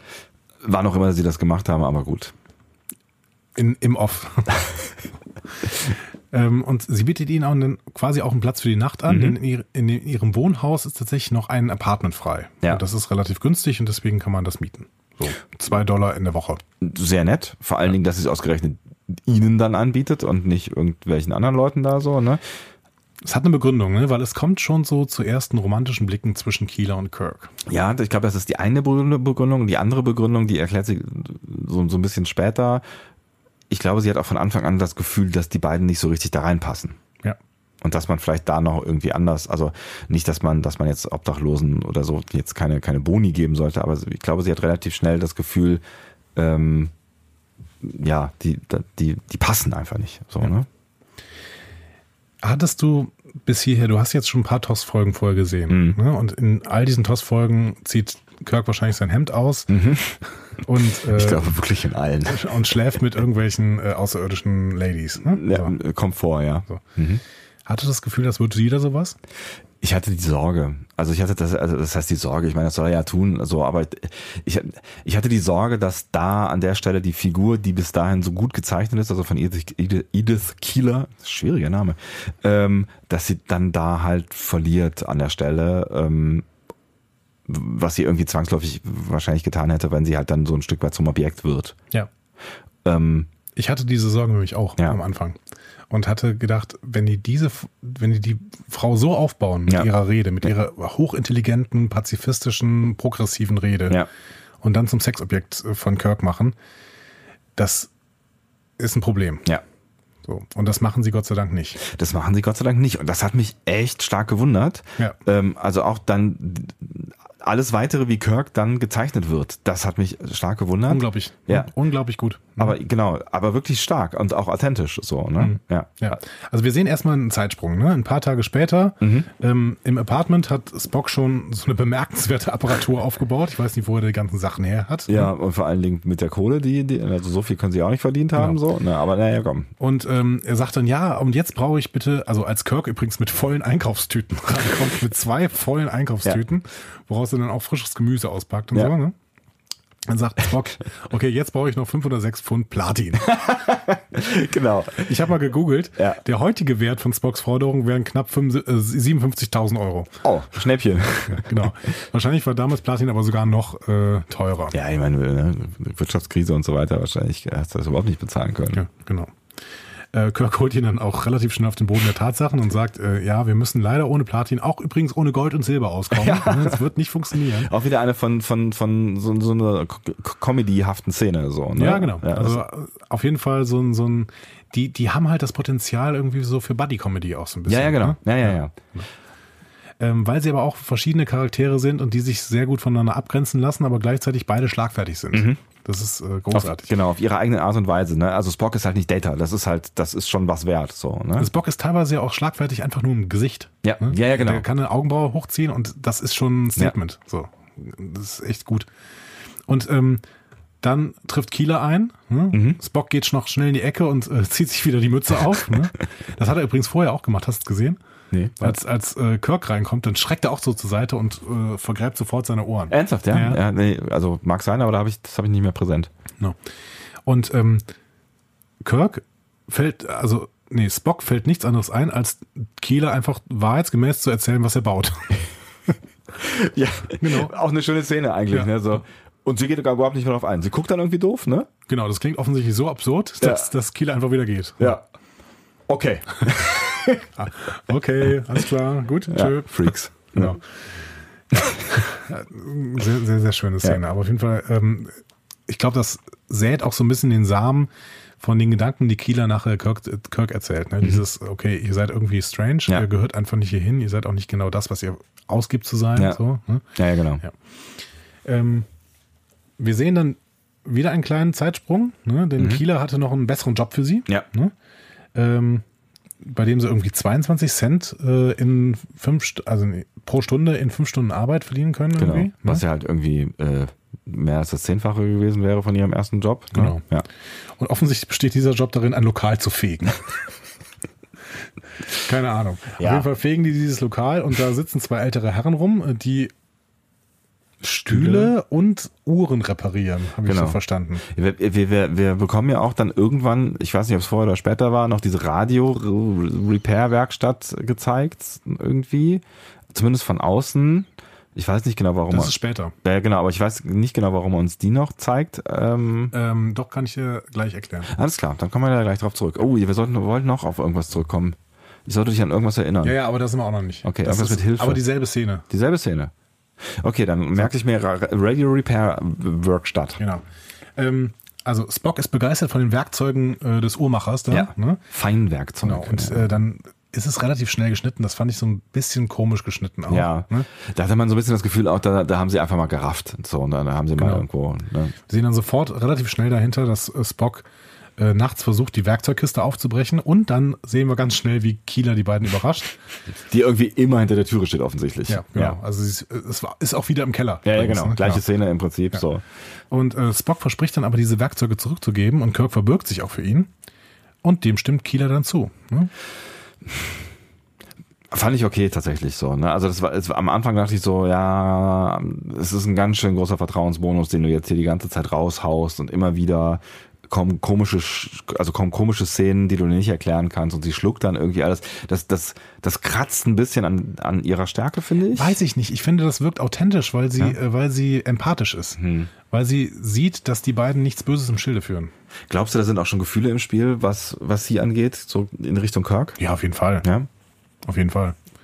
Die werden ja nie so richtig hundertprozentig auf den Punkt gebracht. Also nee. da wird mal ein Kuss ausgetauscht, ja, ne, aber ähm, Kirk. Aber auch erst später. Ja, genau. Hm. Ja, es, es geht immer so auf den Kuss zu und dann stoppt es. Ja. Ne? Und dann sind irgendwie, ist irgendwie eine andere Szene. Also Gucken ob dann was passiert, zu. keine Ahnung. Ne? Ja. Ne? So. Ähm, sie möchte aber einen, Gegen, äh, äh, einen Gegenwert haben mhm. dafür, dass sie ähm, Spock quasi die Werkzeuge benutzen lässt. Nämlich sie möchte von den beiden nach Hause gebracht werden mhm. und sich auf dem Weg unterhalten. Flirty, flirty, flirt. Und dann kommt tatsächlich ähm, diese Szene. Hm? Mit der, mit der Radio-Reparatur-Dings. Äh, ja, bezieh beziehungsweise erstmal, erstmal nicht. Erstmal sagt sie noch, ähm, wer die beiden sind. Ne? Sie sagt, ihr gehört hier nicht hin. Mhm. Und dann äh, fragt Spock auch, ja, und wer sind wir dann? Mhm. Ne? Und sie sagt zu Spock, sie sind immer schon der Mann an seiner Seite gewesen. Was irgendwie ganz süß ist, so, ja. ja. ja. Ähm, und äh, er ist aber derjenige, der in einer ganz anderen Sprache spricht und der hier an diesen Ort nicht gehört. So.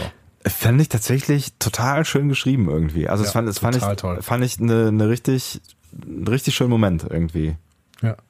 Also auch ohne dass das, ne, also sie weiß es halt einfach nicht, ne? Und sie verbalisiert das, was sie, was sie gerade, was sie fühlt. So. Und das fand ich, fand ich total authentisch schön rübergebracht. Genau. Und die beiden sind auch sehr, sehr beeindruckt von ihr. Mhm. Ne? Also aber witzigerweise auch Spock. Ja, ja, also nicht beide. nur Kirk, der halt die ganze Zeit irgendwie total geflasht ist, ja. sondern, sondern Spock halt auch, weil, sie, weil er diese Empathie, die sie da ausstrahlt, eben ja halt höchst beeindruckend findet. Ja, ne? total. Ja, ja, genau. Und Vielleicht auch, weil sie nicht unbedingt aus Logisch, Logik äh, mhm. erwächst, ne? sondern eben aus Gefühl. Ja, ja, da kann was dran sein. Ja, auf jeden Fall eine gute, echt gute Szene, also einer meiner Lieblingsszenen. Ja. Und die nächste ist dann eben auch diese, äh, eigentlich schon eine, eine relativ berühmte Szene sogar. Mhm. Und da äh, müssen, haben wir jetzt zwei Spuren gelegt, die wir jetzt mal wieder aufnehmen müssen. Wenn Kieler und Kirk gehen durch die Straßen, Spock ist irgendwie offensichtlich ein Stück dahinter oder mhm. sowas. Auf jeden Fall sieht man ihn erstmal nicht. Ihre Hände berühren sich auch so leicht. Mhm. Ne? Und ähm, im, dann sieht man diesen Radio Store und man mhm. sieht ihn deswegen, weil da ein Radio Goodnight Sweetheart spielt. Ah, okay. Ne, also mhm. das ist nicht nur über die Folge gelegt, sondern es wird tatsächlich in diesem Radio gerade gespielt. Okay, ja, äh, jetzt wo du es sagst. Mhm. Und ähm, hier weiß man dann auch, dass da mehrere von diesen Szenen, äh, mehrere von diesen Shops, die da gezeigt werden, tatsächlich aus anderen Serien kommt. Also sie laufen, sie stehen auch relativ lange vor Floyds Barbershop und das ist eine typische Kulisse aus der Annie Griffiths Show. Mhm. Da spielt dieser Barbier Floyd, ähm, meine ich, habe mir rausgesucht, Floyd, ha, eben hatte ich es noch. Floyd Lawson mhm. spielt da einen, den, den Barber, Floyd the Barber, in Floyds Barbershop. I don't know. Die Annie Griffiths Show wird, glaube ich, irgendwann mal bei King of Queens in so einem Fiebertraum nachgeahmt. okay. Aber ich weiß nicht mehr genau. So, ähm, Comedy. Comedy. Mhm. Mhm. Ähm, Kieler sagt auf jeden Fall, sie will den beiden helfen. Mhm. Und ähm, aus diesem Grund ergeht sich Kirk dann auch in einem sehr, sehr schönen Dialog auch nochmal in, in Andeutungen über die Zukunft. Und mhm. die Funken fliegen zwischen den beiden. Ah. Richtig heftig. Ja. Hm? So.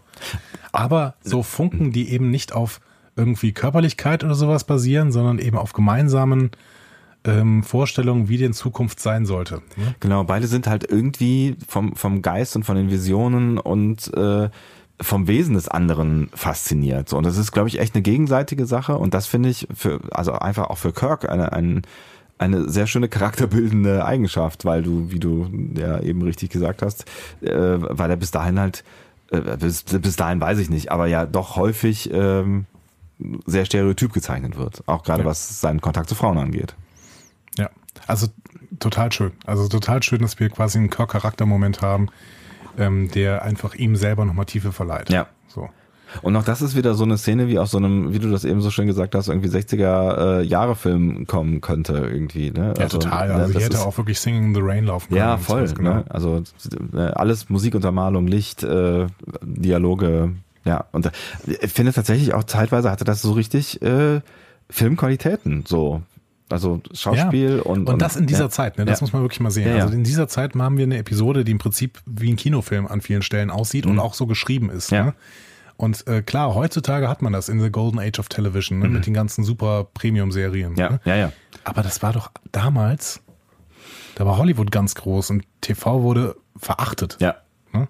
Ja, klar, da warst du halt eine Wurst, wenn du im, im Fernsehen spielst, so, ne? Also, das muss man wirklich sich immer wieder vor Augen halten, was das hier für eine Qualität ist, die Ja. hier abgeliefert wird. Ja.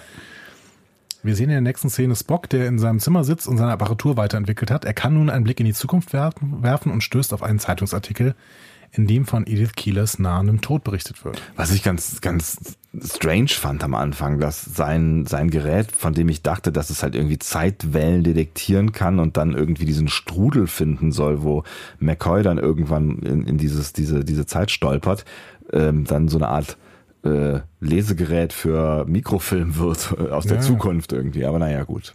Lass Man muss das es so irgendwie stehen. darstellen. Ich habe Ja. auch überlegt, wie stellt man das denn jetzt dar, dass er da diese Wellen aufzeichnet. Aber tatsächlich haben sie einfach gesagt, okay, wir zeichnen Bilder auf, die in der Zukunft passieren. Ja. Und wie ist es am besten möglich? Durch Zeitungsartikel. Ja, von mir aus. Das wollte jetzt das Drehbuch wahrscheinlich so, aber ähm, mir hätte jetzt auch keine günstige Methode eingefallen. Mir wäre jetzt keine günstige. Methode eingefallen, wie sie es hätte machen sollen. Ne? Ja, ja. Ähm, weil sie auch nicht so viel zeigen wollten, ne? weil sie auch nicht sagen wollten, wie es denn jetzt wirklich passiert. Genau. Ne? Ja, aber das ist natürlich eine, eine, eine, wichtige Information, von der Spock natürlich auch weiß, dass sie Kirk äh, belasten wird. Genau, Kirk kommt aber erst später dazu Mhm. und Spock zeigt ihm erstmal einen anderen Artikel, nämlich aus dem Jahr 36, in dem der Präsident und Edith Keeler zu Verhandlungen irgendwie zusammenkommen Mhm. und das wird dann eben von der Zeitung begleitet. Das heißt, wir sehen im Jahr 1936, in der einen Zeitlinie auf jeden Fall, Mhm. Hat Edith Keeler eine wichtige ähm, Position in der amerikanischen Politik schon eingenommen. Genau, Ne? Also, also- wird halt von Roosevelt, ist das wahrscheinlich dann, ne? 36. Müsste Roosevelt sein. Aber es ist ja dann eh irgendeine Zeitlinie, wer weiß, wer der Präsident ist. Ja. Auf jeden Fall, genau, sie äh, wird halt vom Präsidenten der USA empfangen. Ja. Das heißt, ähm, ihre, ihre ideologische Arbeit trägt da wirklich höchste Früchte. Genau. Und ähm, ja, sie wird, sie wird am Ende auch äh, honoriert dafür und hat vielleicht dann auch deutlich an Einfluss mit ihrer Ideologie gewonnen. So. Genau. Ja. In dem Moment, als die beiden allerdings diesen Artikel weiterlesen wollen, brennt die Leitung durch. Äh, Kirk ist natürlich total enthusiastisch, weil er so Keelers positive Zukunft gesehen hat. Und Spock konfrontiert ihn aber dann mit dieser alternativen Zukunft, in der Keeler eben relativ bald an einem Verkehrsunfall stirbt. Ja. Und das Problem ist ja, dass die beiden jetzt nicht wissen, welche die Zukunft ist, die dazu führt, dass ihre Zukunft äh, wieder die ist, die sie vor dem kleinen äh, Exzident mit McCoy äh, war. Ne? Absolut nicht, aber ähm, das, das, ich finde es trotzdem sehr, sehr schlau, dass hier diese Zeitmechanik so eingebaut wird, ne? weil im Endeffekt, sie schließen darauf, dass Kieler in irgendeiner Weise dieser Zeit Ankerpunkt ist ne? und äh, von, von ihrem Tod halt der gesamte Verlauf der Geschichte abhängt. Was schon schräg ist, ne? aber ähm, Aber man weiß halt nicht, wie. Ne? Und dann sagt Spock, ja, und wa was ist McCoy dabei? Der ist das radikale Element. Der ist quasi das Element, welches Kieler dann entweder sterben lässt oder sie vor dem Tod bewahrt und damit die Geschichte ändert. So. Wir wissen aber nicht, was richtig ist. ja. So. Und das ist extrem spannend, ja. Und Kirk ist natürlich sich emotional völlig, also der ist völlig, sich emotional völlig klar, dass das Richtige wäre, Kieler natürlich zu retten. Ja. Aber äh, das finde ich auch total spannend ähm, an, an, an der Zeichnung jetzt, die dann auch kommen wird, dass er da eigentlich in keiner Situation, auch wenn er jetzt schon ahnt, dass es möglicherweise darauf hinauslaufen könnte, sie zu verlieren, den Kopf verliert.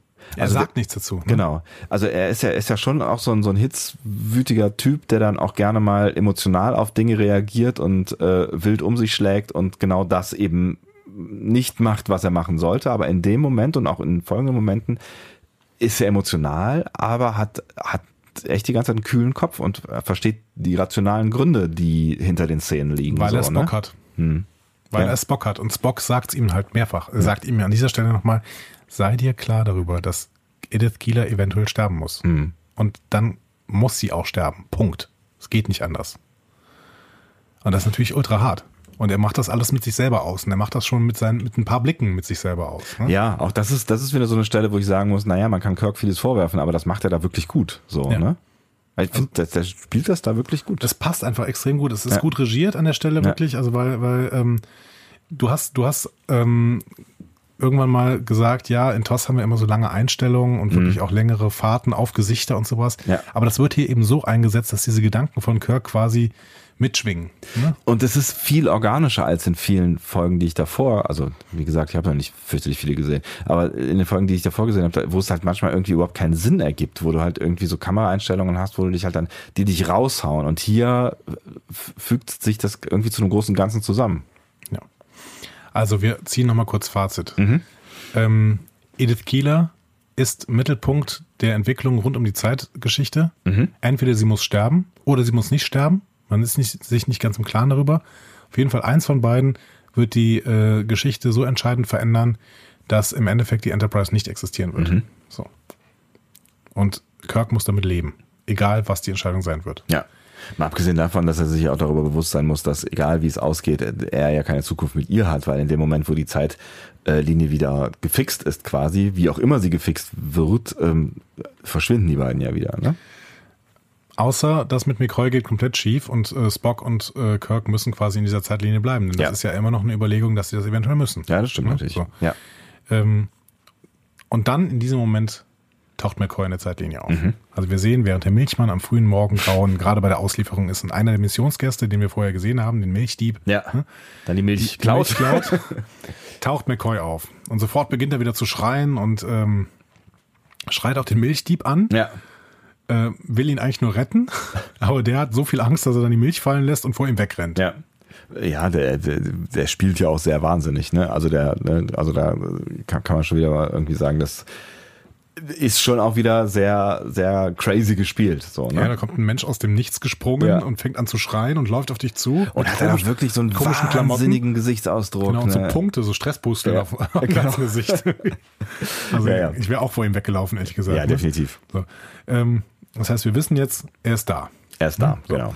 Und dann gehen wir aber nochmal zu Keeler und Kirk zurück. Mhm. Ähm, ähm, Kirk bringt sie offensichtlich gerade nach Hause Mhm. Und äh, sie reden weiter über ihre Zukunftsvision. Vor allen Dingen ähm, Keeler erzählt davon. Mhm. Sie glaubt so an so eine pazifistische Zukunftswelt, in der die Menschen zum Mond fahren. Ne, das sagt sie auch nochmal. Ja. Und das, das, das gefällt ihm sehr gut. Finde ich aber auch spannend, Mhm. indem äh, es ist ja 68 erschienen. Wann war die Mondfahrt? Uh, das, ich hätte jetzt auch gedacht, Ende der, War es nicht 69? Ende der 60er, oder? Das war noch in den 60ern. Also da gab es ja, Ähm. da gab's ja erst die Apollo-Missionen, wo sie irgendwie rund um die. Oh, wie war denn das noch? Apollo 11, First Two People on the Moon.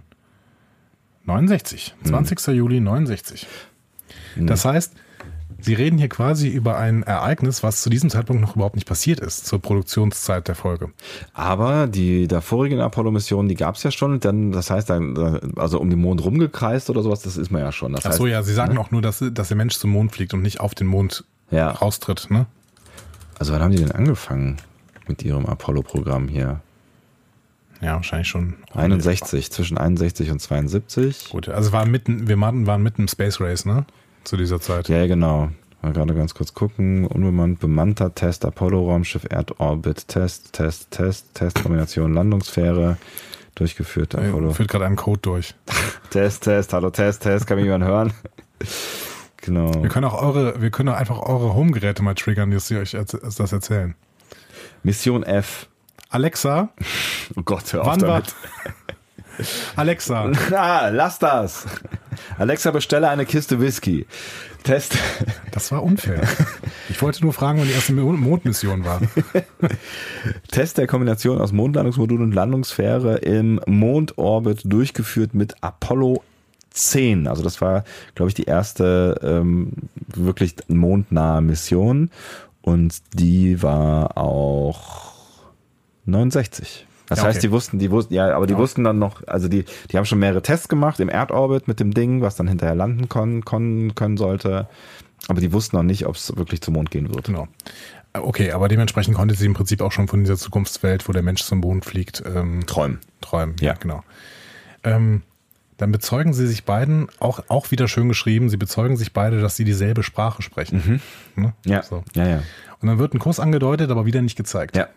Was glaubst du, warum eigentlich nicht? Weiß ich nicht. Ich, vielleicht, vielleicht wollten sie diesen Moment noch hinauszögern. Too much romance? Es wird dann ja nachher in einem sehr äh, interessanten Moment gezeigt. Hm. Ein komischer Moment. Ja. Ja. Vielleicht gehen wir da noch ein Stück weiter und überlegen dann mal, warum Ja. es erst in diesem Moment gezeigt wird. Also Okay. erstmal sehen wir noch McCoy, der hat den Milchdieb erwischt. Ne? So. Ja. Und hält ihn so fest und äh, schüttelt ihn quasi und be befragt ihn dann doch, bekommt aber keine Antworten auf die Fragen. Könnte auch daran liegen, dass er ununterbrochen redet. Ja.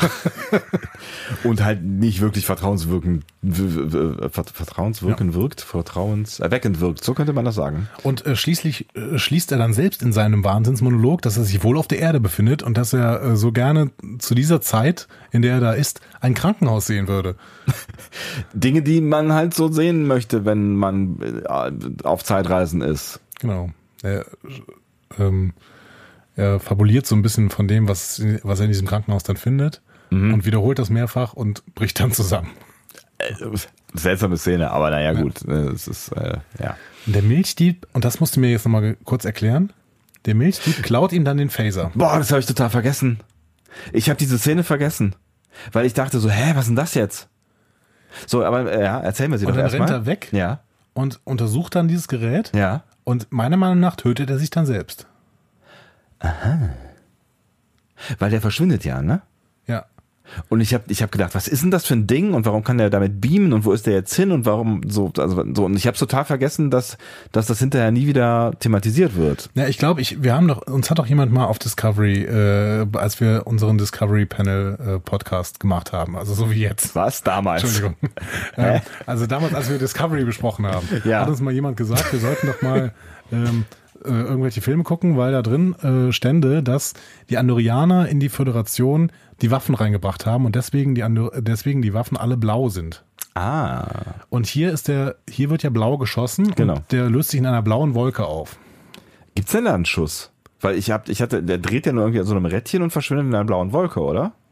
Deswegen hatte ich meine, es zuerst gibt so einen kurzen Strahl. Ja? Weil das habe ich dann irgendwie irgendwie vercheckt, weil ich habe ich hab da echt gedacht, der weiß ich nicht, der beamt sich jetzt sonst wohin. Ich dachte nur, hier könnte die Folge nochmal eine ganz andere Wendung nehmen. Dann ist nämlich plötzlich Edith Keeler vielleicht völlig egal, weil dieser Milchdieb äh, die Geschichte völlig verändert. Ah. Ja, das ist auch spannend, weil wenn der jetzt irgendwie die erste Technik äh, zum, zum Töten, äh, also moderne Technik, gab ja durchaus schon diverse, ne? Ja, das wäre natürlich auch ein interessanter Twist Denn gewesen. offensichtlich hatte der aber so wenig Rolle in der Geschichte, Ja. dass ähm, sein, Tod, sein Tod niemanden interessiert hat. Ist Das ein war- Statement. Das passiert ja dann quasi hinterher in der passenden ähm, äh, Voyager-Folge, ne? Past, Present and Future, heißt die so? Weiß ich nicht mehr.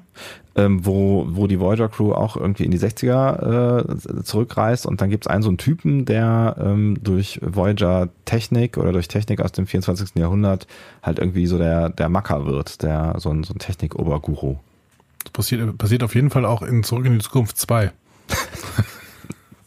Die klassischste Alter aller Star Trek-Folgen. genau. ja, egal. Äh, Das wäre übrigens auch eine Folge, die, die oder eine, das ist eine, äh, ist das sogar eine Trippelfolge oder eine Doppelfolge, ich weiß nicht mehr, äh, die, die man da auch nett anschließen könnte. Aber ich habe da noch eine Idee. Ja. Egal. Du musst ja am Ende sagen. Ne? Ah ja, wir müssen uns noch einigen, ne? Also ich muss mich einigen. Du musst dich einigen, du bist dran. Ähm, aber auf jeden Fall, diese Szene war vielleicht so die Szene, die am meisten bei mir Fragen aufgeworfen Ja. hat. Warum überhaupt? Also dieses, diese Phaser-Szene wird nachher nicht mehr thematisiert. Oder ich habe es nicht mitbekommen. Und ähm, ja, Nee, es wird, es wird, es wird nicht mehr thematisiert und ich habe es auch direkt wieder vergessen tatsächlich, weil ich, ne, ich war, ich war sehr irritiert, weil ich nicht wusste, was passiert ist und habe es dann aber direkt wieder vergessen, weil es da nicht mehr wichtig war. das Geschehene so, ne? hatte total Potenzial, aber Ja. das wurde hier an dieser, Stelle, an dieser Stelle nicht genutzt. Ja. Aber vielleicht war es auch nicht nötig, weil die Geschichte war ja stark genug. So, ne? Und deswegen habe ich da auch nicht mehr drüber nachgedacht, weil die Geschichte war ja stark genug. Ja, aber dann hätte man es auch ganz lassen können. Ja, man hätte auch, also definitiv hätte man ganz lassen sollen. Also das, Aber vielleicht ging es auch darum, dass der Typ nichts erzählt. Quasi, sie haben sich ihren, also der eigene, der einzelne Zeuge hat sich umgebracht. hm, weiß nicht. Also ich, war das dramaturgisch notwendig? Nee, wahrscheinlich nicht. Weil eigentlich ist es ja wirklich ein Bedrohungsszenario. Wenn halt immer jemand Technik aus, aus, aus der Zukunft klaut, ist es eigentlich immer ein Aber Bedrohungsszenario. der Phaser löst ja mit auf. Ja. Keine Ahnung. Eigentlich unnötig. Ja. Aber könnt, könnt, könnt ihr ja auch mal gerne was zu sagen. Also vielleicht sehen wir das ja auch völlig falsch und wir haben irgendwas übersehen. Spock und Kirk sind auf jeden Fall in der nächsten Szene genauso ratlos wie wir gerade. Ja. ähm, Spock braucht nämlich noch ein paar Tage, um das Gerät wieder zum Laufen zu bringen und neue Informationen zu bekommen. Kirk will aber unbedingt wissen, ob Edith Keeler jetzt sterben oder leben muss. Verständlicherweise. Genau, weil er ist, ist ja schon, er hat so ein kleines moralisch, äh, kleines emotionales Investment in diese Frau. Durchaus. Hm? Ähm, und das sagt er, glaube ich, an dieser Stelle auch schon. Ne? Das sagt er äh, an dieser Stelle. Nee, noch nicht. Nee, noch nicht. Macht er noch nicht. Macht er zwei Szenen später. Was kommt denn dazwischen noch? Ähm, Egal, ja. Genau. Dazwischen kommt erstmal, dass äh, Edith Keeler Spock aufnimmt, ne? nämlich äh, äh, McCoy. Ach so, McCoy. Ja, ja, klar. Ja, ja, klar. Mhm. Genau. Ja, genau, da sind wir. Also während, während äh, Kirk und ähm, Spock in dem Apartment sitzen, läuft McCoy durch die Straßen mhm. und ähm, stößt auf die 21. Mission von Edith Keeler. Und die bringt ihn sofort ins Hinterzimmer. Ähm, nein. Ins Kranken, ins Kranken, wir sagen. Okay, wir ja. fangen nochmal neu an. Der nächste Morgen. Der Was nächste der Morgen nächste bricht Morgen? ein. Die Vögel zwitschern und alles ist schön. Äh, McCoy läuft lädiert durch die Straßen und läuft in die 21. Mission. Und äh, Edith Keeler bereitet gerade Kaffee vor und dann kommt er an und äh, spricht mit ihr und sie bringt ihn aber sofort ins Hinterzimmer. Ach genau, so, ja genau. Und dann kommt der Spock noch um die Ecke und genau. die verpassen sich genau. So genau, war das. Das war ja, so, ja. so, so Clip-Clap-Komödie quasi ja. mäßig. Ne? Also während, während äh, zur einen Tür äh, McCoy rausgeht, kommt zur anderen ähm, Spock rein und gibt weiter Kaffee aus. Genau so, so. ja. Genau. Ähm, ja. Und dann sehen wir aber wieder. Ähm, also es ist ein Krankenzimmer, glaube ich, oder sowas, ne? Also sie sagt Hinterzimmer. Hinterzimmer. Mhm. Weil, weil sie ja Sorgen hat um ihren, seinen Gesundheitszustand. Genau, und sie will ihn auch in Schutz nehmen, ja. quasi. Und dann gehen wir aber wieder in das Apartment und Spock und Kirk sehen die Entwicklung der Geschichte durch das nun wieder funktionierende Gerät von Spock, äh, Spock. der Spock. Von der Spock. Genau. Ja. Und darüber müssen wir reden. Stimmt, also, ja. Ähm, in den USA entwickelt sich offensichtlich auf Basis von Edith Keelers Überlegungen, wenn sie nicht stirbt, eine Friedensbewegung, die den Eintritt in den Krieg, Krieg hinauszögert. Also in den Zweiten Weltkrieg? In den Zweiten Weltkrieg, mhm. genau. Während sich in Deutschland der Faschismus entwickelt. Äh, Deutschland entwickelt dementsprechend als erste Nation die Atombombe, weil die USA ja den pazifistischen Weg gehen mhm. und gewinnt deswegen den Zweiten Weltkrieg. Das heißt, die Nazis gewinnen, weil der Pazifismus sich in den USA durchsetzt. Konsequenz ist, Kieler muss sterben, damit sich der Pazifismus in den USA nicht so schnell entwickelt und die USA in den Krieg rein einziehen und den Deutschen Einheit zu bieten. Und das ist die größte Knack, der größte Knackpunkt eigentlich an dieser Geschichte, an dieser ganzen Geschichte, an dieser ganzen Folge. Ja. Ja. Ne? Also das Learning ist ja ein sehr seltsames an dieser Stelle. Ja, es ist, es ist so, so dichotomisch, keine Ahnung, ich weiß es nicht genau. Also es hat halt so irgendwie so komische zwei Seiten. Einerseits glorifizieren die ja den Pazifismus und sagen ja, das ist das Richtige. Auf der anderen Seite sagen sie, aber nicht zu jeder Zeit, denn zu dieser Zeit brauchte offensichtlich jemand Krieg, damit, der, damit sich der Nationalsozialismus nicht durchsetzt. Und das, dem ist, das ist wahrscheinlich nicht komplett von der Hand zu weisen, ne? weil die Alliierten waren schon der Punkt, dass die Nazis eben verloren haben. Da sind wir wieder an dem Punkt, wo wir in der letzten Folge waren, als wir darüber gesprochen haben, wann ähm, ist, ist Gewalt eigentlich eine Lösung. Da haben wir irgendwie über äh, äh, Cisco äh, und, und ähm, seine Entscheidung äh, in, na, wie heißt die Folge? In the Pale Moonlight. In the Pale Moonlight geredet, ähm, die ja nicht sternflottenkonform war. Und dann, dann haben wir irgendwie kurz, kurz darüber gesprochen, dass es ja immer eine schwierige Entscheidung ist, wann, wann eigentlich Krieg eine sinnvolle Lösung ist. So, also wann Eben. der Punkt kommt oder ob der Punkt überhaupt kommt, dass Krieg irgendwann mal irgendwie eine sinnvolle Lösung ist. So, ne? Eben, und wir sind eigentlich grundsätzlich, das haben wir in den letzten Folgen auch mehr, mehr als deutlich klar gemacht, wir sind keine Freunde von der Zweck heiligt die Mittel. Ja. Und jetzt haben wir hier aber die Aussage, zu bestimmten Zeitpunkten ist Pazifismus die falsche Lösung. Ich finde es ich find's, ich find's total schwierig, dieses Bild, was sie da aufmalen. Ich meine, you never know, du weißt natürlich nicht, was passiert wäre. Ähm, ne, also ob, ob Hitler nicht, also ich meine, warum hat Hitler verloren? Also Hitler hat auch verloren, weil er, weil er in Russland einmarschiert sind ist und sich, sich äh, übernommen hat, aber natürlich auch, weil die Alliierten ähm, damals ordentlich Gegenwind gegeben ja, haben. So, aber, sie, aber sagen, ich mein, sie sagen ja sogar wörtlich, Entschuldigung, darf ich nicht unterbrechen, ja. sie sagen sogar wörtlich, dass es wichtig war, dass die USA als erste die Atombombe entwickeln, mhm. die sie dann ja auch schmeißen. Und zwar zweimal. Und damit natürlich die Japaner in irgendeiner Weise ähm, quasi aus dem Krieg rausdringen und damit natürlich das Kriegsgeschehen beeinflussen. Aber das ist doch, kann es, kann doch nicht positiv gesehen werden. Ja, es ist total schwierig.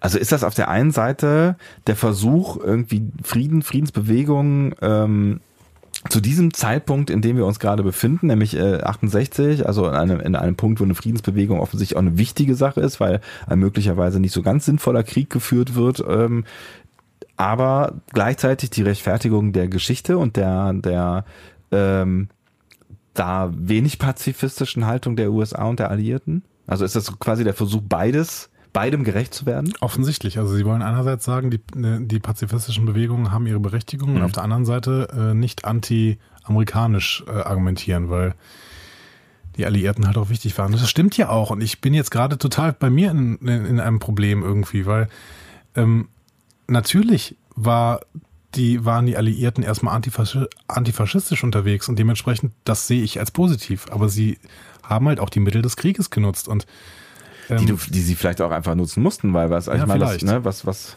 was hätte man, keine, keine Ahnung, ich war nicht in der Zeit und äh, weiß nicht, was, was da alles auch politisch am Ende, da bin, bin ich nicht, nicht gut genug in der Geschichte versucht wurde und was man noch hätte versuchen können, um, um Hitler und Nazi-Deutschland zu stoppen, so, ne, aber ähm, ja, er, er erscheint mir jetzt so retrospektiv erscheint mir das jetzt nicht so, als hätte es da total viele Möglichkeiten gegeben. Und das ist natürlich ein Problem, so, wenn du halt irgendwie auf, auf der Welt irgendwen hast, mit dem man nicht diskutieren kann. Und ich muss jetzt plötzlich an Trump denken, warum auch immer. Aber wenn, ne, wenn du halt jemanden hast, der irgendwie völlig frei ist von, von dem gleichen Weltbild, das du, das du verkörperst und sein, sein eigenes zusammenzimmert, was machst du denn dann am Ende, wenn der dann halt deine Welt anfängt zu gefährden? Ich finde das so schwierig, dass ich eigentlich mal gerne einen Historiker hätte, der mit uns da kurz drüber redet. Oder auch, auch ein, Ethiker. Weiß ich, gibt sowas wie Kriegsethiker? Weiß ich nicht. Das kann sich widersprechen. Komm, wir laden uns in die nächste Folge nochmal einen Historiker ein. Zumindest für den Anfang der nächsten Folge, auch wenn das eine Lieblingsfolge wird. Kennt ihr einen? Ich kenne einen. Du kennst einen? Ja. Ah. Unser lieber Ole. Oh. Der ist ein Historiker. Stimmt. Das ist doch super. Vielleicht schaffen wir es, den nochmal einzuladen für nächste Woche. Das war auch, ich meine, den hatten wir ja hier schon mal zu Gast äh, Eben, genau. äh, im, im, im, Rückblick und ähm, das war ein sehr spannendes Gespräch. Ja. Warum das äh, nicht? Vielleicht kann uns ja. da ein bisschen was zu, zu erzählen. Ja. Bin mal gespannt. Muss man ihn mal fragen. Ja, aber das, das, ist, das ist tatsächlich ein Dilemma und da habe ich auch lange drüber nachgedacht an dieser Stelle, ähm, weil ich kurz ein bisschen, bisschen enttäuscht war über diese beiden Optionen am Ende. Ne? Also es wirkt alles sehr plausibel, aber ich will es nicht einfach so annehmen. Ja. Wir müssen es jetzt allerdings, um die Handlung mal vor, voranzubringen und um diese Handlung weiter nachzuvollziehen, müssen wir es jetzt mal so annehmen ja. und äh, in der Story macht es ja auch durchaus Sinn. Ne? Ja, so. ja, klar. Ich weiß halt nur nicht, ob es in der Geschichte Sinn macht und das möchte ich eigentlich nicht so akzeptieren. In der Story ist es ja dann auch Mittel zum Zweck, um einfach dann halt zurückzukommen in die, in die, in die Zeitlinie, die nun mal halt, äh, wo es diesen Krieg nun mal halt gegeben hat. Punkt. Genau. So. Spock macht deutlich, Kieler muss sterben. Und dann wird es still. Mhm. Und Kirk sagt, ich glaube, dass ich Edith Keeler liebe. Vielleicht der emotionalste Moment, wie gesagt, ich habe noch nicht viel gesehen, aber der emotionalste Moment, den ich von Kirk jemals irgendwie irgendwo gehört habe ja. von irgendwem. Und es ist so. wirklich traurig. Ja. Und äh, Spock muss ihm nochmal antworten. Edith Keeler must die. Ja, krasse Szene. Total krasse Szene. Ja. Und, ähm, und ein Gänsehautmoment, finde ich, für, ja. die, für die gesamte Folge auch. Ja. Ne? Ähm, weil Spock tatsächlich an der Stelle, auch wenn er als Vulkanier ist, er macht einen Gesichtsausdruck, als hätte er Empathie. Ja. ich finde ja sowieso, dass Spock äh, sehr häufig sehr empathisch gezeigt wird. Ja, er zeigt wird. das ja auch nachher nochmal ja. in, in einer, in der Szene, in der dann das wirklich passiert. Ja. Aber es ist auch wieder eine extrem starke Szene, also eine gut gemachte Szene, eine gut gespielte Szene. Und ähm, ich, das macht am Ende echt die Qualität dieser, dieser, dieser Folge aus. Ja. Diese, diese kleinen, gut geschriebenen und gut umgesetzten ähm, Dialoge. Ne? Total. Ja. Und es sind ja, das sind ja echt auch nur vier Worte oder vier Art oder fünf Sätze oder was auch immer, die, die da tauschen. Ja, und so, gute ne? Gesichtsausdrücke. Ja. Ne? Und äh, etablierte Charaktere, denen man diese Gesichtsausdrücke plötzlich abnimmt, obwohl sie eigentlich gar nicht so charakterkonform sind. Ja, ne? ja, ja genau. Ja. Aber sie sind halt Freunde. Und das merken sie hier an der Stelle schon mal wieder. Und Spock merkt vor allen Dingen, dass äh, er ein bisschen mitleidet, wenn Kirk leidet. Hm. So. Wir haben auch in der nächsten Szene nochmal einen schönen Dialog. Der Mhm. ist allerdings ein bisschen witziger und äh, ein bisschen äh, leichter. Denn McCoy wacht bei Keith im Hinterzimmer auf und die Mhm. beiden führen quasi einen Comedy-Dialog miteinander, weil McCoy sich selbst nicht ernst nimmt, nimmt die Umgebung, in der er ist, nicht ernst. Ja. Er ist aber offensichtlich wieder klar. Ne? Ja. So. Und analysiert dann halt auch, warum, warum er sich nicht ernst nimmt. Ne? Genau. Also, also ich bin im Jahr 1930. Offensichtlich bin ich verrückt. ne? Ja. Und ähm, dann ähm, ähm, bietet Kieler ihm an, ähm, einen Freund zu treffen, der genauso über die Erde redet wie er. Mhm. Und sie meint damit natürlich Kirk. Klar. Ne? Und äh, da droppt ähm, McCoy nochmal seinen berühmten Satz, ne? nämlich I'm a surgeon, not a psychiatrist. ja. Ja, das ist, das ist eine sehr, sehr auch wieder gekonnte Szene eigentlich. Ne? Und ja, das ist tatsächlich ähm, ist das auch so, so, so ein bisschen, ich finde, es ist ganz gut aneinandergereiht, so weil das halt nochmal so ein, so ein Aufatmen-Moment ist, nachdem es ja doch so ein bisschen bedrückend wurde, so zwischenzeitlich. Total, ne? ja. Genau. Und das, das ist irgendwie nochmal ein ganz guter Moment. Also auch die beiden funktionieren auch irgendwie ganz gut zusammen. So. Ja, total, aber, ja. aber auch halt nicht romantisch. Ne? Nee, nee, nee, so. genau. Die, also das ist so eine, so eine, also er guckt sie, er guckt sie halt immer mal wieder so ein bisschen fasziniert an, aber ich glaube, weil er einfach fasziniert ist über sich selbst oder seinen Geist oder die Situation oder halt einfach nicht versteht, was, was, was da passiert. Genau. Ne? Also er sagt ja auch nachher nochmal, er hält sie nicht für eine Halluzination, aber genau. alles andere. Ja, ja. So. Ne? Aber ähm, McCoy stellt sich dann ja vor. Mhm. Das ist eine, natürlich eine wichtige Szene, weil sie ja natürlich äh, seinen Namen kennen muss. Ja, ne? ja, ja genau. Und ähm, ähm, sie äh, er stellt sich ihr wirklich mit gesamten Rang und Dienstgrad und äh, USS Enterprise ja. und sowas vor. Ne? Tralala, genau. Und Kieler sagt, ja, glaube ich dir nicht, denn das, was du da anhast, sieht nicht aus wie eine Navy-Uniform. Äh, genau. Und da sagt er auch noch irgendwas Albernes zurück, ne? Ich weiß aber gar nicht mehr genau was. Ja, weiß ich auch nicht mehr genau. Also, ja. Ähm, nee, doch, genau. Er sagt, äh, du musst mir auch nicht glauben, denn ich glaube dir ja auch ja, nicht. Ja, genau, so, ja. Also, für ihn ist das alles ein Spiel, weil irgendwie ist für ihn noch alles Halluzination. Deswegen ja. ist ihm auch alles egal, so. Hm? Ähm, trotzdem, trotzdem wirklich schönes Gespräch zwischen den beiden. Ja. So. Ähm, wir gehen dann aber wieder in die emotionale Geschichte, Mhm. ne? denn äh, Kirk und Keeler treffen sich danach im Hausflur. Sie stolpert und fällt fast die Treppe herunter. Mhm. Und äh, Kirk fängt sie in einem Reflex auf und rettet sie vielleicht so vor einem Genickbruch. Was auch so verbalisiert wird. Genau. Ja, sie- also sie sagt dann, oh, da hätte ich mir das Genick brechen können. Genau, Und in dem Moment steht Spock unten in der Tür und hört das. genau. Ja. Und beobachtet die gesamte Szene Ja. und Keeler küsst Kirk dann dafür. Das ist der erste Kuss, den wir von den beiden sehen. Vielleicht ist es auch der erste, you never know. You never know, genau. Ja. Ähm, Spock beobachtet die gesamte Szene mit Argwohn und ähm, Argwohn. ja, Zunehmender Besorgnis. genau. Und äh, sagt äh, Kirk dann auch nachher nochmal, pass mal auf, die hätte jetzt sterben können. Vielleicht war das die Szene. Ja. Hm? So. Und Kirk sagt dann aber, ja, aber wo, dann, wo war dann McCoy? so. Ja. Also der muss das doch irgendwie auf, auslösen. Ne? Und, Und wir äh, wissen ja noch gar nicht, ob er überhaupt da ist, weil die wissen das ja noch überhaupt gar nicht, dass er da ist. ja, aber da muss ich dann natürlich auch Kirk widersprechen und Spock ist auch an der Stelle auch nicht so weit, dass er es schon sagt. Natürlich könnte es auch, könnte McCoy auch so die Zeitlinie beeinflussen, dass er irgendwie Keelan nur dazu bringt, zu diesem Zeitpunkt im Hausflur zu sein und nicht eben auf der Pferde Ranch. Und das ist ja das Problem. Und das ist ja auch das, whatever. Das ist ja auch das Problem an diesen ganzen Zeitgeschichten, weil du weißt ja auch nie genau, ob du dann nicht derjenige bist, der dann am Ende das, das Problem verursacht. Das radikale Element. Genau. Ne? Warum sind die beiden das nicht? Genau. Genau. Ja. Ne? Das, Und vielleicht sind sie es ja am Ende. you never know.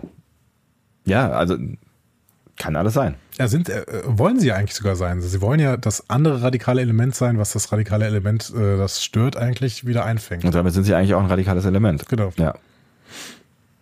Hm. Ah, das ist mit diesen Zeitreisen ist echt schwierig. Also, Kieler besucht nochmal McCoy. Genau. Der sieht die Welt immer, der hält die Welt jetzt für eine Halluzination, aber Kieler nicht mehr. Ähm, und sie verabschiedet sich aber dann ganz schnell wieder, weil sie mit Kirk eben in einen Clark Gable-Film möchte. Genau. McCoy kennt Clark Gable nicht. Nein. What? Ja. Findet Kieler dann so ein bisschen irritierend. Ja. Versucht nur ein bisschen was zu erklären, aber hilft alles nichts. Genau. Ja. Bringt nichts. Ja. Ähm, aber auch da wieder wichtig, dass McCoy dann nochmal nachfragt, denn da fühlt sich Kieler dann sofort äh, da, daran erinnert, als sie nämlich sagt, okay, wenn wir, wenn wir uns jetzt beeilen, zu Kirk sagt sie das, wenn Ja. wir uns jetzt beeilen, kommen wir noch in den Clark Gable Film, Film Ja. und äh, Kirk einfach nur sagt, what? Ne? Genau. und das ist der Moment, wo sich Kieler dann an McCoy erinnert fühlt Ja. ne? und sagt, ah, das, du redest genau wie McCoy. So. Dü-dü-dü-dü. Dö, dö, dö, dö, Genau. Ja. Und dann ähm, kommt eine sehr, sehr dramatische Szene, die wir uns vielleicht jetzt mal anhören können. You know, Dr. McCoy said the same McCoy! Leonard McCoy? thing. Yes. He's in the mission. He's Stay right here. Spock! Stay right there. What is it? McCoy, he's a...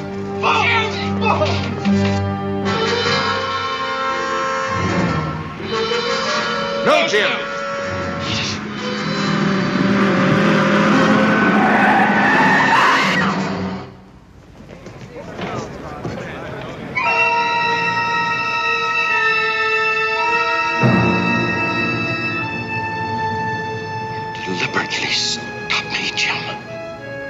Could have saved her.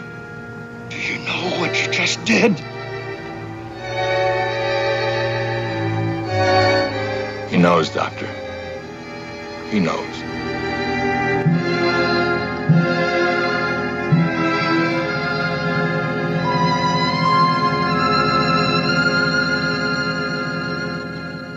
Schon die Musik alleine, ne? Schon die Musik alleine Mhm. und dass Kirk nichts mehr sagt. Ja. Ja, Also, also, ne, vielleicht, vielleicht, vielleicht erzählen wir noch mal gerade kurz, was, was da jetzt gerade genau passiert ist, ne? Genau. Ähm, Jim hört den Namen McCoy, Mhm. fängt, läuft sofort über die Straße zur Mission zurück Mhm. und schreit nach Spock. Ähm, und Spock kommt auch sofort angelaufen um die Ecke irgendwie. Der Ne? ist immer da. Der ist immer sofort da. Ja. Und ähm, dann sagt Kirk auch noch so, ja, hier, McCoy, die hat McCoy gesehen. Und dann kommt McCoy aus der Mission raus und Ja. alle fallen sich um die Arme und, und äh, man merkt auch sofort, McCoy ist klar und sie begrüßen sich. Ah, Jim, McCoy, super cool. Happiness, genau. Und Keeler lächelt und möchte auch über die Straße gehen. Ja. Und dann passiert halt das, was passieren muss. Genau, sie wird überfahren. Mhm. McCoy will noch los. Ähm, also erst, erst möchte Kirk sogar los Ja. ne, und wird von den anderen beiden zurückgerufen. Ne? Also äh, von Spock primär, ne? Ja, eigentlich von anderen beiden. Von den Ja. anderen beiden sogar wird er zurückgerufen. Ähm, aber da ist auch noch nicht der Verkehrsunfall im Kommen, sondern Mhm. ähm, dann einen Schritt weiter äh, hört man dann schon Reifen quietschen Mhm. und ähm, McCoy will losstürzen, wird aber dann tatsächlich von Kirk selbst festgehalten. Mhm. Ja. Und er macht ihm dann sogar noch Vorwürfe. Weißt du eigentlich, was du gerade getan hast? Und Spock antwortet, er weiß es. Mhm. Und Kirk sagt nichts mehr, genau. Kirk sagt nichts mehr, sondern blickt völlig verzweifelt, völlig geschockt in die Kamera. Sehr starke Szene. Ja, Ja. unglaublich gut. Also Kirk ist wirklich erschüttert und wir erleben hier nicht den, den Aufreißer Kirk, der hier halt jetzt irgendwie äh, eine seiner Flammen wieder verliert, sondern ja, vielleicht sowas wie die Liebe seines Lebens. Ja, aber auf jeden Fall eine Liebe. Also, also wirklich eine Person, die ihm am, am Herzen liegt, offensichtlich am Herzen liegt. Und ähm, er setzt im Prinzip die Sache jetzt drüber und kriegt das am Ende auch hin. Und das ist natürlich äh, auf der einen Seite sehr charakterstark, so habe ich ja eben schon angedeutet, wie wir ihn nicht, nicht wirklich häufig sehen. Ne? Und das ist natürlich auf der anderen Seite sehr herzzerreißend so. Ne? Also das ist schon, schon ein, ein besonderer Moment, finde ich. Ja, total. Und damit ist die Folge im Prinzip vorbei. Die drei springen noch aus dem Zeitportal. Ja. Ähm, da hat Scotty sagt, ich habe gerade mal einen Augenblick gewartet. Ne? Ja. Natürlich, ne? weil So. ansonsten würde es keinen Sinn machen. Ja. Ne? So. Und äh, der Zeitwächter sagt, dass die Zeit wiederhergestellt ist und alles wieder so ist, wie es vorher war. Mhm. Das ist aus zweifacher Hinsicht bemerkenswert, denn einerseits stimmt es nicht. Ne? Wenn man Mech Kirk in die Augen blickt, weiß man, dass nichts wieder so ist, wie es vorher war. Stimmt. Ne? Und auf der anderen Seite ähm, müssen wir uns fragen, warum überhaupt dieser Zeitwächter? Denn er macht nachher noch das Angebot, ja, wenn ihr noch mal Fragen habt oder wenn ihr noch irgend- irgendwas wollt, kommt vorbei. Ne? Ruf mich an oder Special so. Service. Ja. Ne? Ähm, schwierige äh, Kiste, ne? Also erstmal für Kirk, ist, der geht nicht so unverändert aus dieser Folge raus. Nee. Ähm, ob diese Zeitmechanik wirklich so funktionieren kann, wie der Zeitwächter das hier vorgibt, ist die andere Frage. Und müssten sie diesen Zeitwächter nicht eigentlich zerstören? Das habe ich mich auch gefragt. So, oder, also ich, ne, dann hauen die einfach ab da und eigentlich müssten die doch irgendwas tun, weil das ist ja, das ist ja mega gefährlich. Wir wissen ja alle, Ja. es gibt, es gibt ja auch später dann irgendwann im 29. Jahrhundert oder diese, diese, diese äh, Zeitpolizei-Jungs äh, da, die da immer mal wieder auftauchen. Ähm, eigentlich müssten die so ein Ding noch umsägen, weil das ist ja, das ist ja die Riesenfehlerquelle. Damit kannst du ja alles kaputt machen. Ja, genau. Ja. Und sie, ähm, es wird offensichtlich sogar in der TAS-Folge werden, wird das Ding nochmal aufgesucht. Ach was. Also okay. fahren da offensichtlich nochmal hin. okay. Habe ich aber nicht gesehen. Das habe ich gar nicht gesehen. Ja, ich auch nicht. Ja, das, also da habe ich auch drüber nachgedacht, dass man das eigentlich irgendwie hätte machen müssen und äh, dass das auch logisch gewesen wäre, weil es halt irgendwie, aber dann kannst du natürlich jetzt wieder kommen mit, weiß ich nicht, im Zweifel oberster Direktive ist das halt irgendwie. Vielleicht ist das ein Wesen. Genau, ist das ein Lebewesen und äh, kann ich mich da einfach in andere Kulturen und so weiter und so fort, ne? Aber es ist, es ist schwierig und es ist, bleibt so ein bisschen die Frage am Ende offen, was ist das eigentlich für ein Ding und was sollte das alles so, ne? Und Ja. Ja, und am Ende kannst du natürlich auch die Frage stellen, war das alles real? Das Wichtige ist, ähm, dass er im Prinzip der Wächter uns am Anfang erklärt hat, dass wir das alles nicht verstehen werden. Hm. Was sehr praktisch ist. Also Ja, auch dramaturgisch total praktisch. Genau. So, ne? Also er hat es ja gesagt. Er Ja. hat gesagt, euer Verständnis wird nicht reichen, um mich zu verstehen. Hm. Aber das ist halt auch das Problem immer an diesen, diesen Zeit, Zeitfolgen äh, so ein Stück weit, weil ähm, ja, immer dann, wenn sich Menschen aufmachen, um irgendwelche Ereignisse ungeschehen zu machen, die irgendwie durch irgendwelchen anderen Ereignisse kaputt gemacht worden sind, kann das, kann das ja eigentlich nicht spurenlos bleiben. Du kannst ja nicht, also du, du veränderst ja zwangsläufig irgendwas. Ne? Es Mhm. ist halt ja der, der berühmte äh, Sch- Schlag des Flügels eines Schmetterlings. So, ne? Ja, genau. Butterfly-Effekt. Ja. So. Mhm. Übrigens auch ein äh, sehr sehenswerter Film. Eigentlich schon. Ja. Aber teilweise ein bisschen trashig. Sehr trashig. Tra tra. Trashig. Trashig. Oh, lässt ja sehr Schwäche. Ähm, die hatten übrigens noch Probleme, aus dieser Folge rauszukommen. Ist dir das eigentlich aufgefallen? Die hatten Probleme, aus der Folge raus, rauszukommen? Nee, nicht so richtig. Also ich muss das gerade noch mal ganz kurz, äh, ich habe sie heute gesehen. Es endet, die werden hochgebeamt. Eben. Ist dir dabei was aufgefallen? Ähm, es geht sofort in den Abspann, oder? Ja, auch das. Ja. Aber die sind ja mit sechs Leuten runtergegangen. Ja. Weil es sechs Beamfelder gab. Hochgebeamt werden sieben. Und die stehen so, als gäbe es sieben Beamfelder. Aber es gibt keine sieben Beamfelder. Auf was du achtest. Ja, es ist im Prinzip ein kleiner Fehler noch. Ja, das stimmt. So, na gut, aber spielt auch keine große Rolle. Ha. Also für mich, ähm, ich bin nicht der allergrößte TOS-Freund. Ich mag TOS, ähm, aber wäre sicherlich in meinem Serienranking, gerade auch, weil sie in bestimmten Stellen wirklich schwierig gealtert ist und ähm, es ähm, ein paar Folgen gibt, die wirklich völlig Banane sind, auch mittlerweile völlig anders zusammengeschnitten und teilweise überhaupt keinen Sinn mehr ergeben. Ist es nicht meine Lieblingsserie? Hast du alle gesehen? Ja, Mhm. ich habe alle gesehen, aber es, es war auch die erste Serie, die ich gesehen habe. Und damit habe ich ja irgendwann 2007 angefangen ähm, und schnell alles durchgeguckt. Und dann Mhm. war ich auch relativ schnell bei TNG. Ähm, dann vergeht dann irgendwann TOS im Hintergrund so ein bisschen. Äh, da sind ein paar gute Folgen dabei. Wir können uns vielleicht auch noch der einen oder anderen Folge widmen. Ähm, das hier war sicherlich der Höhepunkt. Mhm. Die ist auch die, die mir am ehesten im Gedächtnis geblieben ist, neben, den, neben der Tribbles-Folge natürlich, die noch ständig Dreh- und Angelpunkt in der gesamten Star Trek-Welt ist. Ja. Ähm, die ist toll. Die ist richtig toll. Und die ist, ähm, die verbreitet ein Gefühl, was die alten Star Trek-Serien, was die neuen Star Trek-Serien überhaupt nicht haben. Mhm. Was vielleicht TOS eigentümlich ist, was vielleicht aber auch sogar Star Trek untypisch ist, das bin ich mir nicht ganz sicher, wie ich das einschätzen soll. Mhm.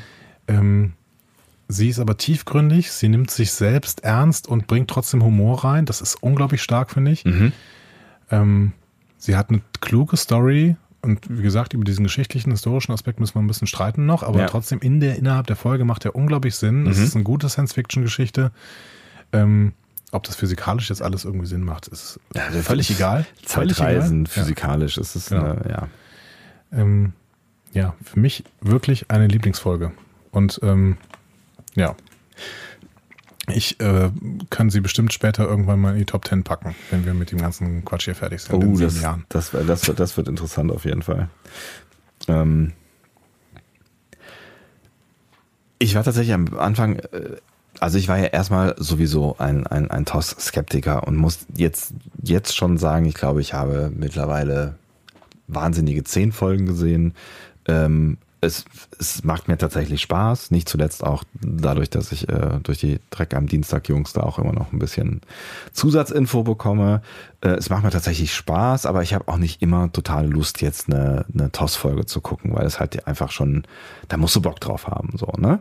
Und deswegen war ich am Anfang so ein bisschen skeptisch, als du mir vorgeschlagen hast, lass uns jetzt mal eine TOS-Folge auseinandernehmen, weil ich gedacht habe, so, ja, mein Gott, was mag da schon so drin stecken, so.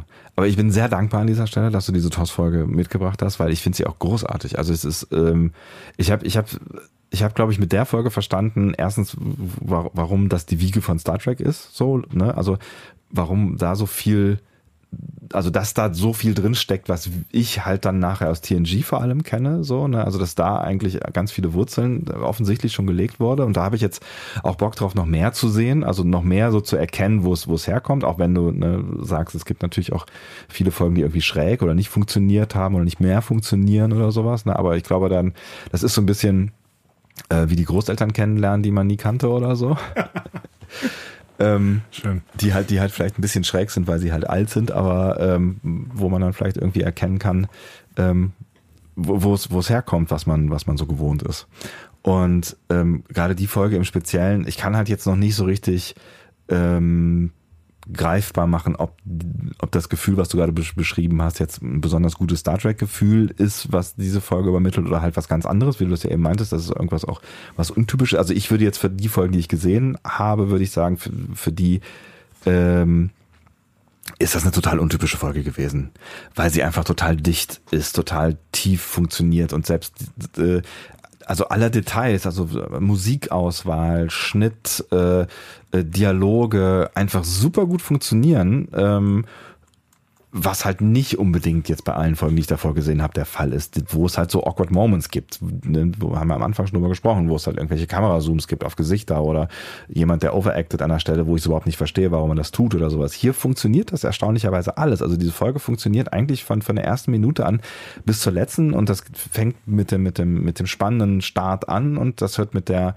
emotionalen äh, Story am Ende auf.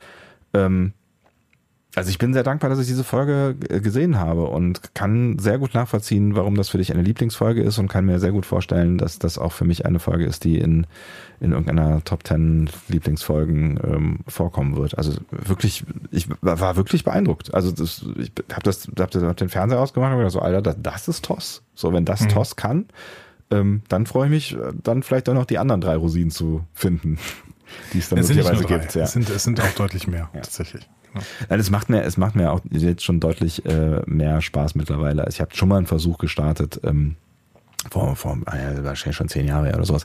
Und da bin ich tatsächlich, ähm, habe ich, hab ich abgebrochen, weil es mir zu langweilig war. Aber mittlerweile verstehe, man muss der Sache ein bisschen Zeit geben und dann versteht man auch so ein bisschen auch die Charaktere besser. Und das ist das, was ich eben am Anfang meinte. Eigentlich, ähm, wenn man sich darauf so ein bisschen konzentriert und mal zuhört und mal zuschaut, ähm, dauert das ja gar nicht so lange, bis die Charaktere wirklich ähm, da sind und auch wenn sie sich vielleicht nicht viel weiterentwickeln, sind es wirklich sind es wirklich spannende Charaktere, die ähm, alle sehr unterschiedlich sind und äh, alle einen sehr eigenen Stil haben, so was nicht jeder Star Trek Serie ge Ja. ge- gelungen ist. Also wenn ich an Enterprise denke, wo es irgendwie viermal die gleiche Figur gibt, irgendwie ähm, finde Ja, ich dreimal.